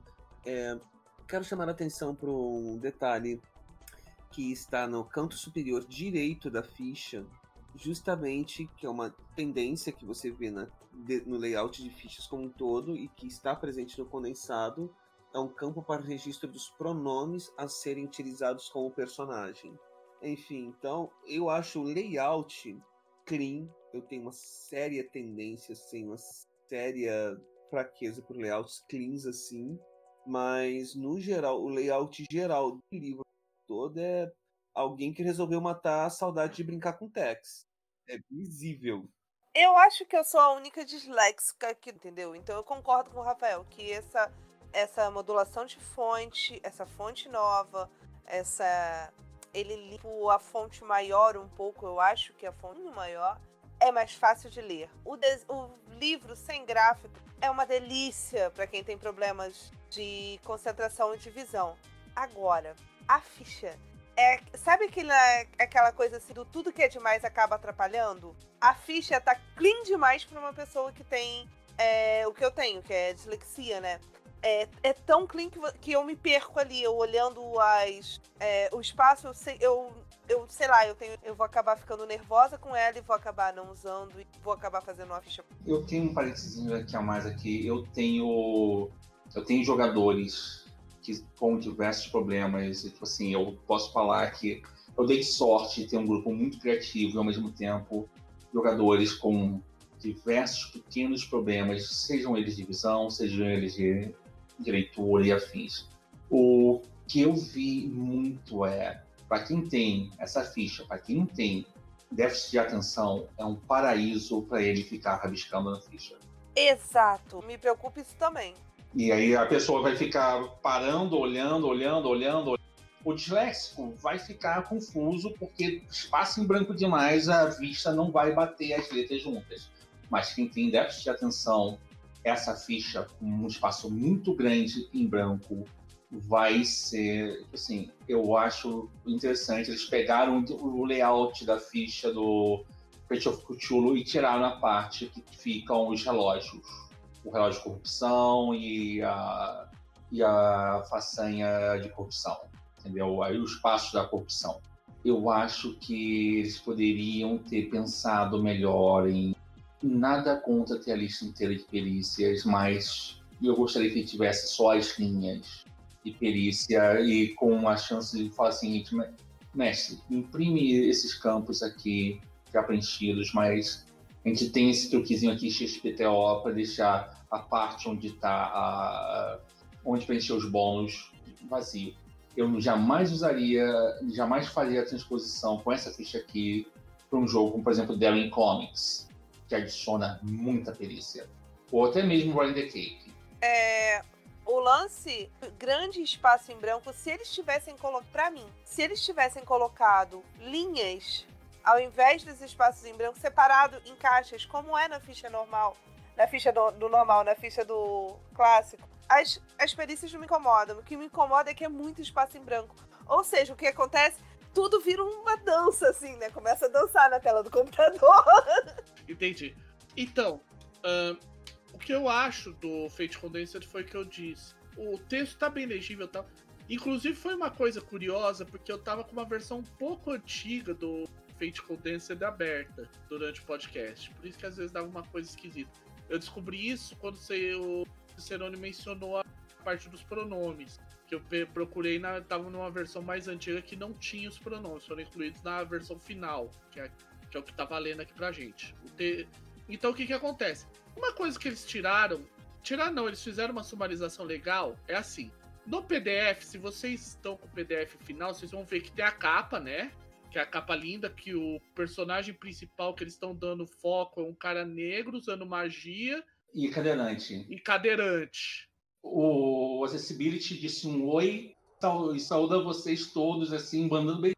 Foi, foi linda a caixa, a, a, realmente a capa tá irada atrás de um elfo e de um Flash Gordon, de uma, de uma Flash Gordon da vida. Duas mulheres também na capa, o que, em posição de ação. Fantástico. Embaixo, depois a segunda capa, né, que é a B, tá, que seria a contracapa. Tem nosso clássico macaco, que é um macaco pirata ciborgue, ou seja, no, o outro, o, o, inimigo vai ser um alien um ninja, quem entendedores entenderão. E a C é, um, é o sumário de regras. Na versão que eu tinha mais antiga, ele, era, ele, tinha, ele tinha mais texto, só que era praticamente todo o livro em duas páginas. Agora eles conseguiram sumarizar, não todo, mas 90% em uma página a cinco. É, é do tipo assim, a elegância da, e nota bem que eles também que ele é open source, tá? É licença, licença aberta. A página C você se refere a um resumo do resumo esse resumo que você comentou, que era um pouco mais detalhado, em duas páginas, ele está na 62, 63. E também está em uma página avulsa que você pode baixar. É, esse mesmo, eu não tinha visto. Está em cima da ficha. Não sei por que, eu não tinha achado, vai ver que bugou o meu cérebro. Ah, eu, eu entendi por que, que eu não achei. É, mas esse, esse sumário que você mencionou está em uma página só também. Em duas páginas de um arquivo avulso ideal para você imprimir e deixar no meio da mesa, gente. Resumão, tá? Vou imprimir e deixar um em cada fila para cada um ler, tipo, não ter desculpa pro cara não entender a regra. É, tá aqui. É, e na, na traduzida eu vou implorar, por favor, façam isso também, tá? Na, na nossa traduçãozinha. Comunidade, eu nunca pedi nada para vocês, tirando vocês serem legais com todo mundo e serem os melhores possíveis com uns aos outros. Então, eu só peço isso, por favor, esse resumo de frente e verso. Não, gente, resumo de regra, vamos combinar que é a coisa mais linda que inventaram depois do sorvete de chocolate, né? Falamos também bastante da legibilidade, da legibilidade, né? E é isso que é engraçado, gente. Foi o que eu disse. Eu peguei, eu já tinha lido isso no Fate of Eu li ele depois do Fate, ele como Fate condensado. É o mesmo livro, só que para quem lembra dos comentários que a gente fez no sobre a questão de como elas conseguiram trabalhar o livro, os mesmíssimos textos do livro básico, mas de uma maneira mais interessante para o cenário. Pro Fate condensado, a Evil Hat conseguiu fazer a mesma coisa, só que por um outro panorama, de tornar o livro mais claro e mais direto ao assunto. Tanto que é por isso que, de certa forma, foi, é, eu botei até aquela escadinha, porque como não inclui regra de extra, inclui porque se você ler o básico mesmo, o básico não é só um, sobre como jogar um RPG, tipo, ele te dá, ah, se você precisar criar um cenário, você vai ter que pensar mais ou menos isso, isso e isso. Ah, mas o que, que eu devo levar em consideração? Preciso magia, não preciso? Ele começa a dar um. É uns detalhamentos de game design que às vezes, para o pessoal que está começando, ou para o pessoal que não quer se preocupar com isso, só quer, digamos assim, ter o joguinho dele do, da semana, é um pouco exagerado. Então o Fate condensado entrou muito redondo nisso. Sim, com certeza. O que não é nenhuma crítica pro Fate básico, é simplesmente constatação, ó. Fate básico é pro cara que ele já tá num outro panorama. Agora, mais do que nunca, o Fate básico é pro, é pro veterano.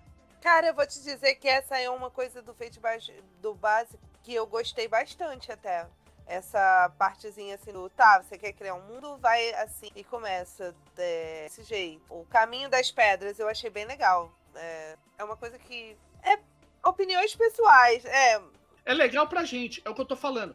isso para quem não tem muito hábito como narrador, isso é uma coisa que fica complicada de você jogar num livro assim. Ah, sim, claro.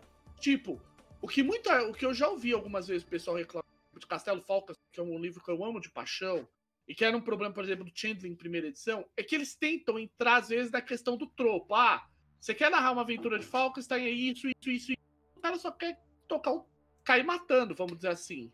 Esses detalhamentos, às vezes, do game de game design, para usar até um termo meio poxa, essa ideia de, ok, o que, que eu preciso levar em consideração se eu for fazer um jogo, um jogo e tal, são detalhes que, às vezes, para pessoa, pro, novamente, para utilizar aquela lá em cima, o narrador perfeitamente esférico estrito, é o tipo de detalhe que ele não tá muito quente com isso, ele não tá muito afim de se preocupar com isso naquele momento. Claro, o jogo fica mais divertido se ele tiver esse tipo de detalhe, ajuda, mas não é o que ele quer saber ali, aqui, naquele momento. E, a Tosh... e por mais que eu goste do Fate básico, eu sou um fã do, do livro do Fate básico, jogar tudo isso em cima da pessoa de uma vez pode se tornar coisa meio overkill. Ela se perder no que ela precisa entender para tocar o jogo. Além de que pode tornar o jogo meio elitista, por o cara que nunca viu Fate na vida, que tá acostumado lá com um D&D, um, um, sabe, um Tagma da vida, vai olhar aquilo assim e falar, hum, nossa, que nojinho, ele tá querendo me ensinar a narrar, eu não quero fazer isso. E às vezes não é nem que ele queira, ele só fala, ó, tipo, ele é o que o Dungeon Master Guide faz, ok, você quer narrar uma, o que você precisa mexer para o jogo rolar do jeito que você quer, ele te dá essas coordenadas. Só que é o tipo de coisa que não é imediatamente que a pessoa vai querer fazer. Normalmente, a pessoa vai com o que ela tem na mão, faz umas house rules e vai esticando o chiclete até a hora que ele percebe que o sistema quebrou. Quebrar o Fate não é fácil. É possível? É, mas não é fácil. Não, quebrar o Fate é difícil pra caramba. E ele faz o. Quando, eu acho que o. Entendi o que você quis dizer. Porque o, essa essa parte guia do narrador que tem dentro do Fate, ele te ajuda a não quebrar o sistema. É, só que muitas vezes pro cara que tá começando agora, não é bem isso que ele quer. Então, acaba ficando uma coisa que não agrega nada, não dá para ele o que ele precisa e fica aquela coisa, ah, eu, sabe? É o que é, eu já parto que é assim, o cara olha assim, pô, eu, quer dizer que eu preciso fazer um doutorado de, de RPG para jogar Fate? É, como eu disse, fica meio elitista, né, o cara. Oh, que nojinho. Aí depois eles. É preconceito mesmo. Não, mas é por mais que a gente discorde, é um pouco. É uma visão bastante prag pragmática e possível de se ver.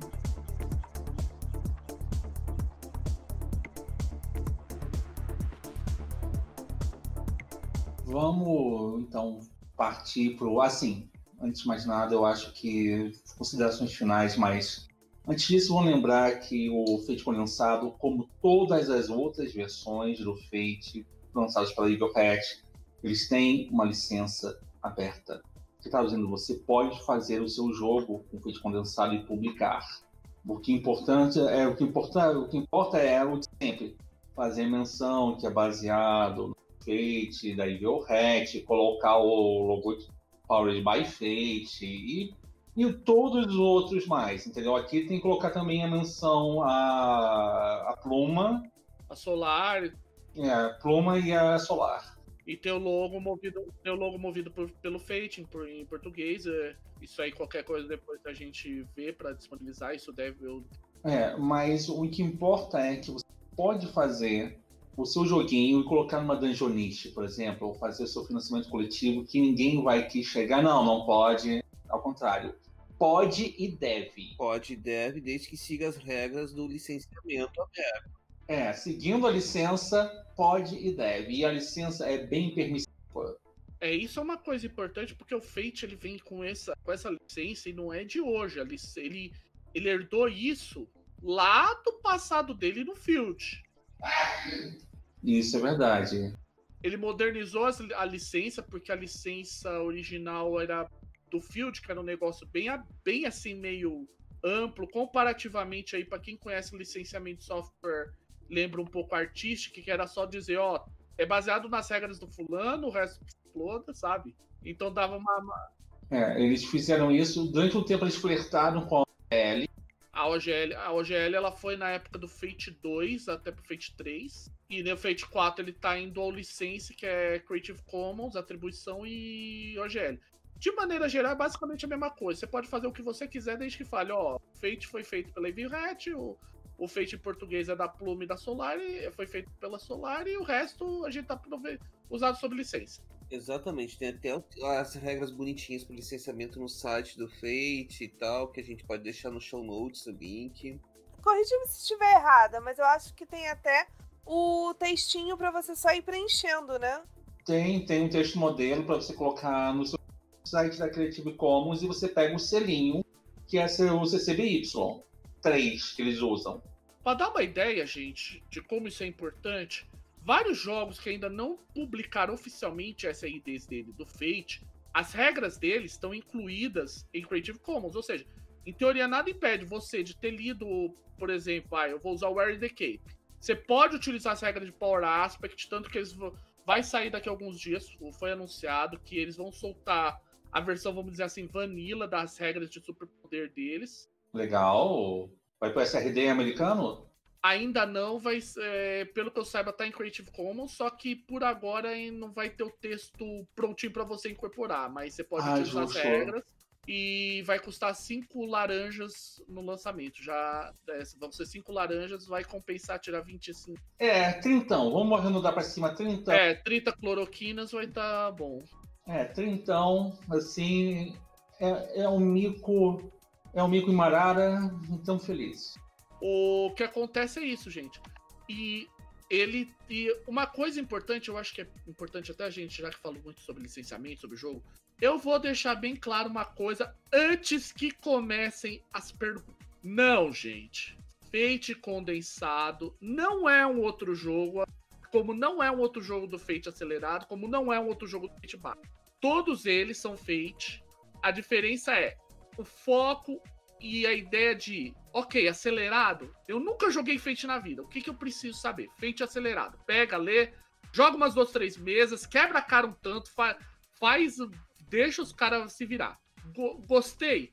Aí, cê, aí se você souber. Ah, por enquanto, né? A gente espera que isso mude rapidinho, mas por enquanto, se você souber inglês, pega o condensado, vai ler, aprende mais alguma coisa, já quebra mais um tanto a cara, já vê os, as coisas depois acelerado, ok, eu já entendi o que, que é aí acelera o, o básico, mas você não vai aprender três jogos diferentes. Você vai aprender o mesmo jogo sobre três perspectivas diferentes. Sim, são três estágios evolutivos do mesmo jogo.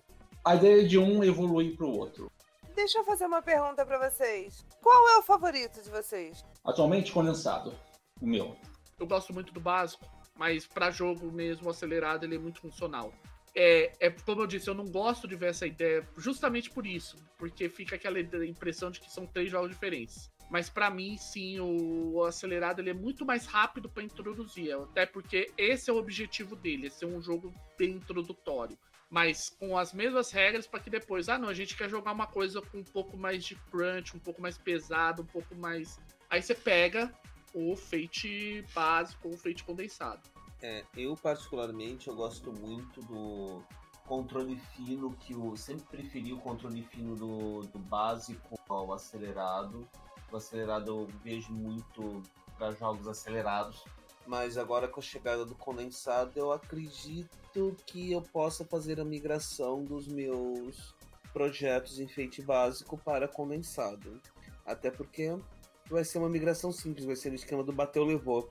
Eu curto muito, eu gosto mais do acelerado. Eu acho, eu gosto de jogo dinâmico. Eu gosto da velocidade que o acelerado tem, né? Uh, pode ser o papo da novata que tá aqui e chegou agora, pode ser o papo da novata, mas sei lá, eu acho ele tão mais rapidinho, mais leve. Cada um com seu estilo de olha só. Cada um com seu estilo de jogo. O acelerado é muito bom para quem gosta de uma mesa super fluida. O, o condensado é, é, tipo assim, tem amendoim, mas o crunch não é pesado, entendeu? E o, e o básico é do tipo, a gente sabe que tem amendoim o suficiente para fazer paçoca. eu acho que talvez um dia eu vá, venha totalmente a migrar pro condensado, porque realmente ele tá me crescendo os olhos, vocês estão me comprando com ele, venderam um peixe direitinho. Eu acho, é, é o que eu disse, eu acho que a grande vantagem do condensado é que ele ficou no meio termo bem interessante. Ele não é tão, vamos dizer assim, frouxo quanto o acelerado. Ao mesmo tempo, ele não fica aquela coisa meio pedante, como você disse, Palomito, que o Fate básico às vezes parece para as pessoas. Sim, é, há de se concordar que é isso. Ele tem esse lado bem, até bem pedante. Tanto que alguns jogos, por exemplo, o próprio Earn the Cape, a regra, o livro que vai vir com a regra solta, ele já vem com para Fate básico e Fate condensado. Vai Hunt, vai para Fate condensado. Eu acho que é uma, uma evolução bem bem possível. Eu não duvido que daqui a algum tempo, por exemplo, a própria Evil Hat não solte um, sei lá, alguma coisa para atualizar Shadow of the Century ou Atomic Robo para Fate condensado. Eu acho que Atomic Robo não, porque eu acho que a franquia, mas o Dresden, quase com certeza, eles já fizeram tanta coisa no universo de Dresden, quem sabe um, um novo core do Dresden Files com, com condensado na base em vez de ser aqueles dois livros quase a prova de bala que são. Cara, eu confesso que o Dresden, eu só olhei para ele, olhei pro tamanho, olhei pro tamanho da fonte, aí rolou assim, eu acho que eu vou passar mal pra caramba lendo isso. Eu tenho um, do, eu tenho um dos livros do Dresden aqui, físico. Eu posso falar que ele, ao lado do meu a prova de bala predileto, que é o Mindjammer, ele não fica muito na sombra, tá? Mas ao mesmo tempo, eu li ele. O que acontece muito é, é do tipo: o livro é, tem um texto muito bom no flavor.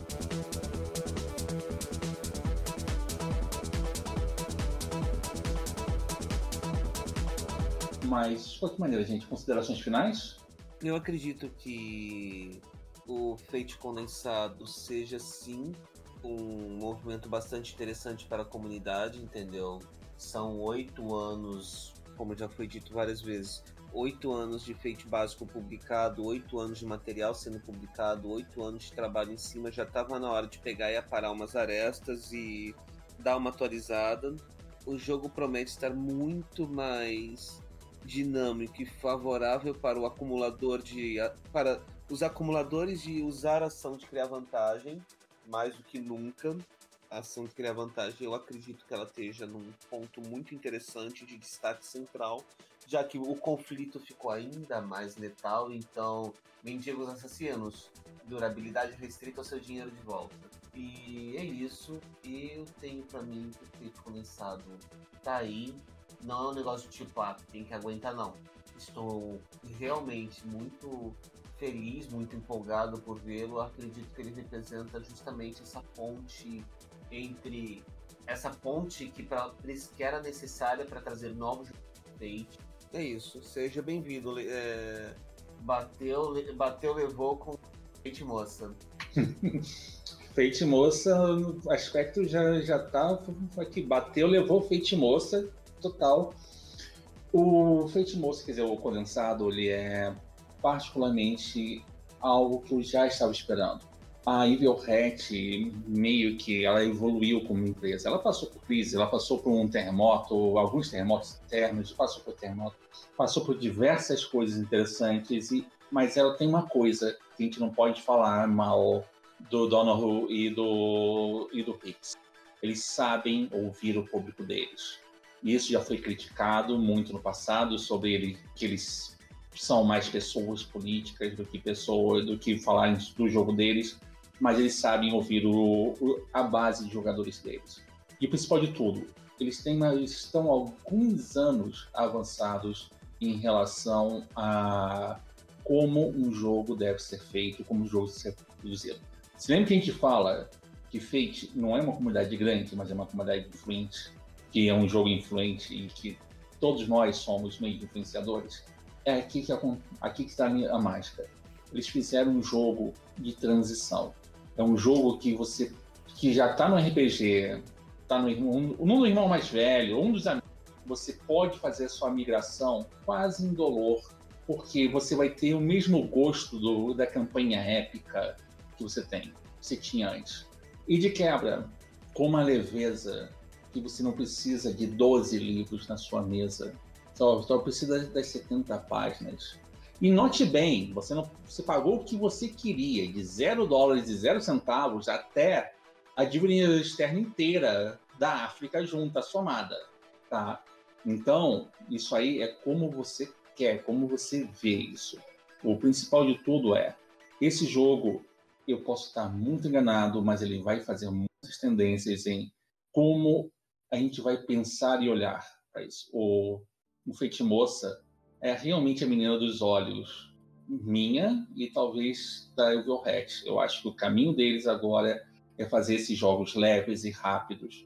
De repente, colocar o um mundo de aventura atrelado às regras do, do condensado e começar a vender como fosse joguinhos à parte. Independente de você precisar pegar o livro A, B, se precisar comprar o livro A ou o livro B. Eu acho que é isso. E, e bem-vinda ao nosso ecossistema. Que você floresça, cresça e prospere. Eu acho sim. A dona moça tá. A dona moça, né? Tá a coisa mais linda. Eu tô ansiosa para ver o que vai vir os que vão vir montados no Dona Moça, né, no feito condensado, porque iHunt, eu confesso que eu estou lendo, saboreando, amando ele cada minutinho que e eu estou louca para narrar uma campanha de iHunt. E é, eu sei, eu vou acabar narrando para vocês quatro. eu já aviso isso logo, a iHunt tô na mesa e, e se você abrir as pessoas que vão disputar tapa, tá? eu tô louca, eu tô eu tô, eu tô tomando carinho para ler assim, mas cara, quando vi isso para condensado, vai ficar muito bom, vai ficar muito letal, muito divertido, mas muito bom ao mesmo tempo. Eu só não sei como é que eu vou fazer isso com mecânica de Ed, mas isso é isso. Eu gostei muito dele como um todo, tirando esses detalhezinhos assim. Poxa, Evil Hat, vocês são tão preocupados com a acessibilidade, esqueceram dos léxicos, cara. E pior que o Accessibility Toolkit tá quase no ponto de receber versão, versão final, hein? A versão, o protótipo dela, ele está no drive-thru, aliás, recomendo.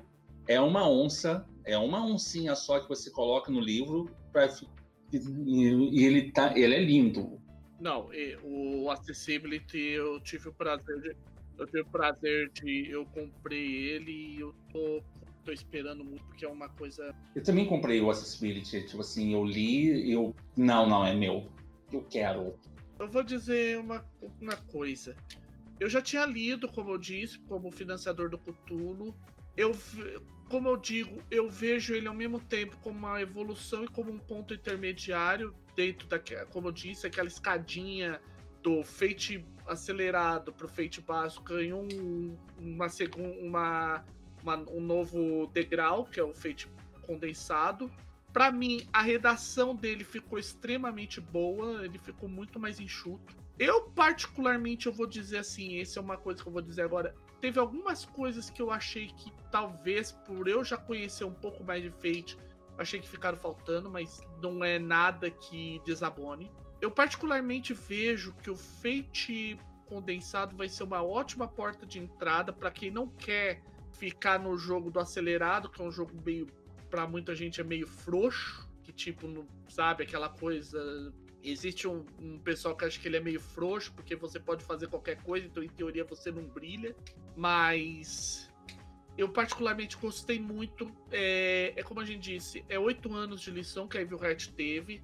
Então, de jogos muito bons, jogos outros com alguns problemas, jogos magníficos, jogos e não só que ela desenvolveu sozinha, mas coisas que ela percebeu outras pessoas desenvolvendo, ou seja, não é só as lições do pessoal da Evil Hat, vamos dizer assim, sozinhos, mas, por exemplo, coisas que a gente diz, você vê que tem coisa ali que veio do Uprising, veio dos toolkits, veio de. Deve, deve ter vindo um monte de coisa de tudo quanto é lado, e eles são abertos a essa essa situação de ok, a gente não sabe tudo sobre Fate, então estamos dispostos a dispostos a ter algumas coisas diferentes aqui. Eu e é particularmente para mim, eu acho que vai ser um jogo que chegando logo em português, eu acredito que vai ser mais rápido do que a gente espera. Tomara. Quando ele chegar, ele vai ser uma ótima oxigenação, vai trazer gente nova, vai ser um bom ponto de partida. E como é, eu disse, ele é só um. Ele é mais um, entre muitas aspas, só mais um jogo de Fate sobre uma nova perspectiva. Continua valendo todos os materiais, tal. Você pode utilizar qualquer jogo Fate. Então você pode ter regras que você pegou do condensado, jogar no Mind Jammer, jogar no Cape, jogar no Jade Punk, que a gente não mencionou muito, jogar no no Lose Threads, jogar em Uprising, enfim, dá para fazer todas essas combinações e funcionar muito bem. Eu acho que isso vai ser muito legal.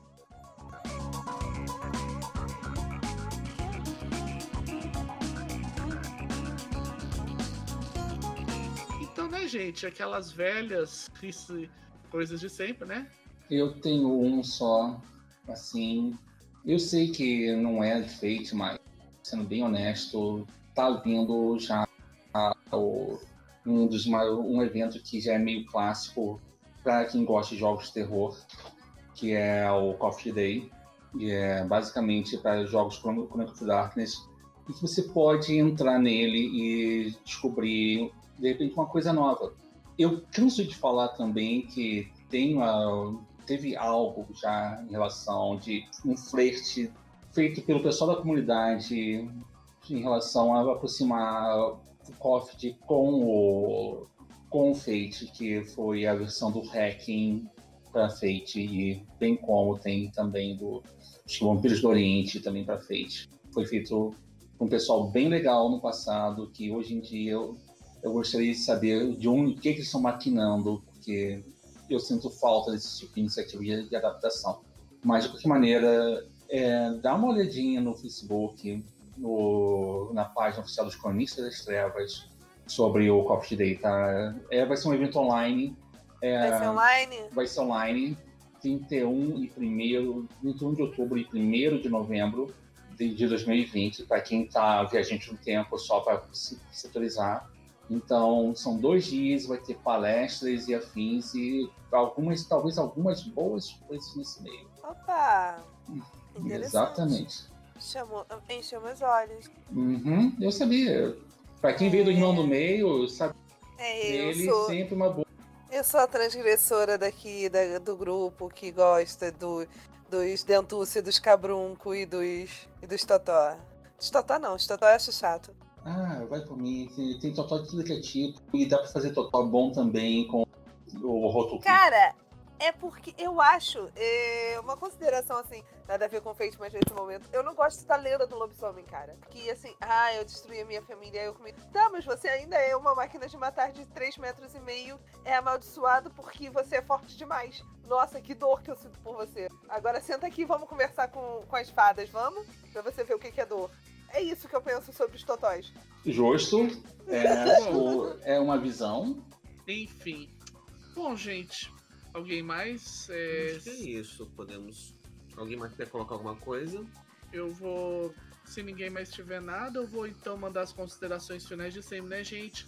Lembrando, gente, sempre os canais para encontrar a gente é comunidade do Facebook Movimento Fate Brasil, a página do Discord do, do Fate, né, do Movimento Fate Brasil aqui no, é, é, no Discord. A gente tem o nosso, a nossa página no Facebook, o e-mail é feitemasterspodcast.gmail.com. Aí, como costumou ouvir em outros podcasts, aquela história, lembre-se de mandar críticas, elogios, é, sugestões, é, críticas, sugestões, elogios, brindes de assessoria, propostas de compra desse podcast, é, livros do Fate para nós, livros do Irmão do Meio para nós, livros de do irmão mais velho pra nós e. Ah, uns enfim. 30 milhões de dólares também. A gente ah, não, não, peraí, peraí, peraí, peraí, peraí. Se é pra eu entrar fazer, fazer esse desejo, então eu quero um. Eu quero que você traga mais um ouvinte.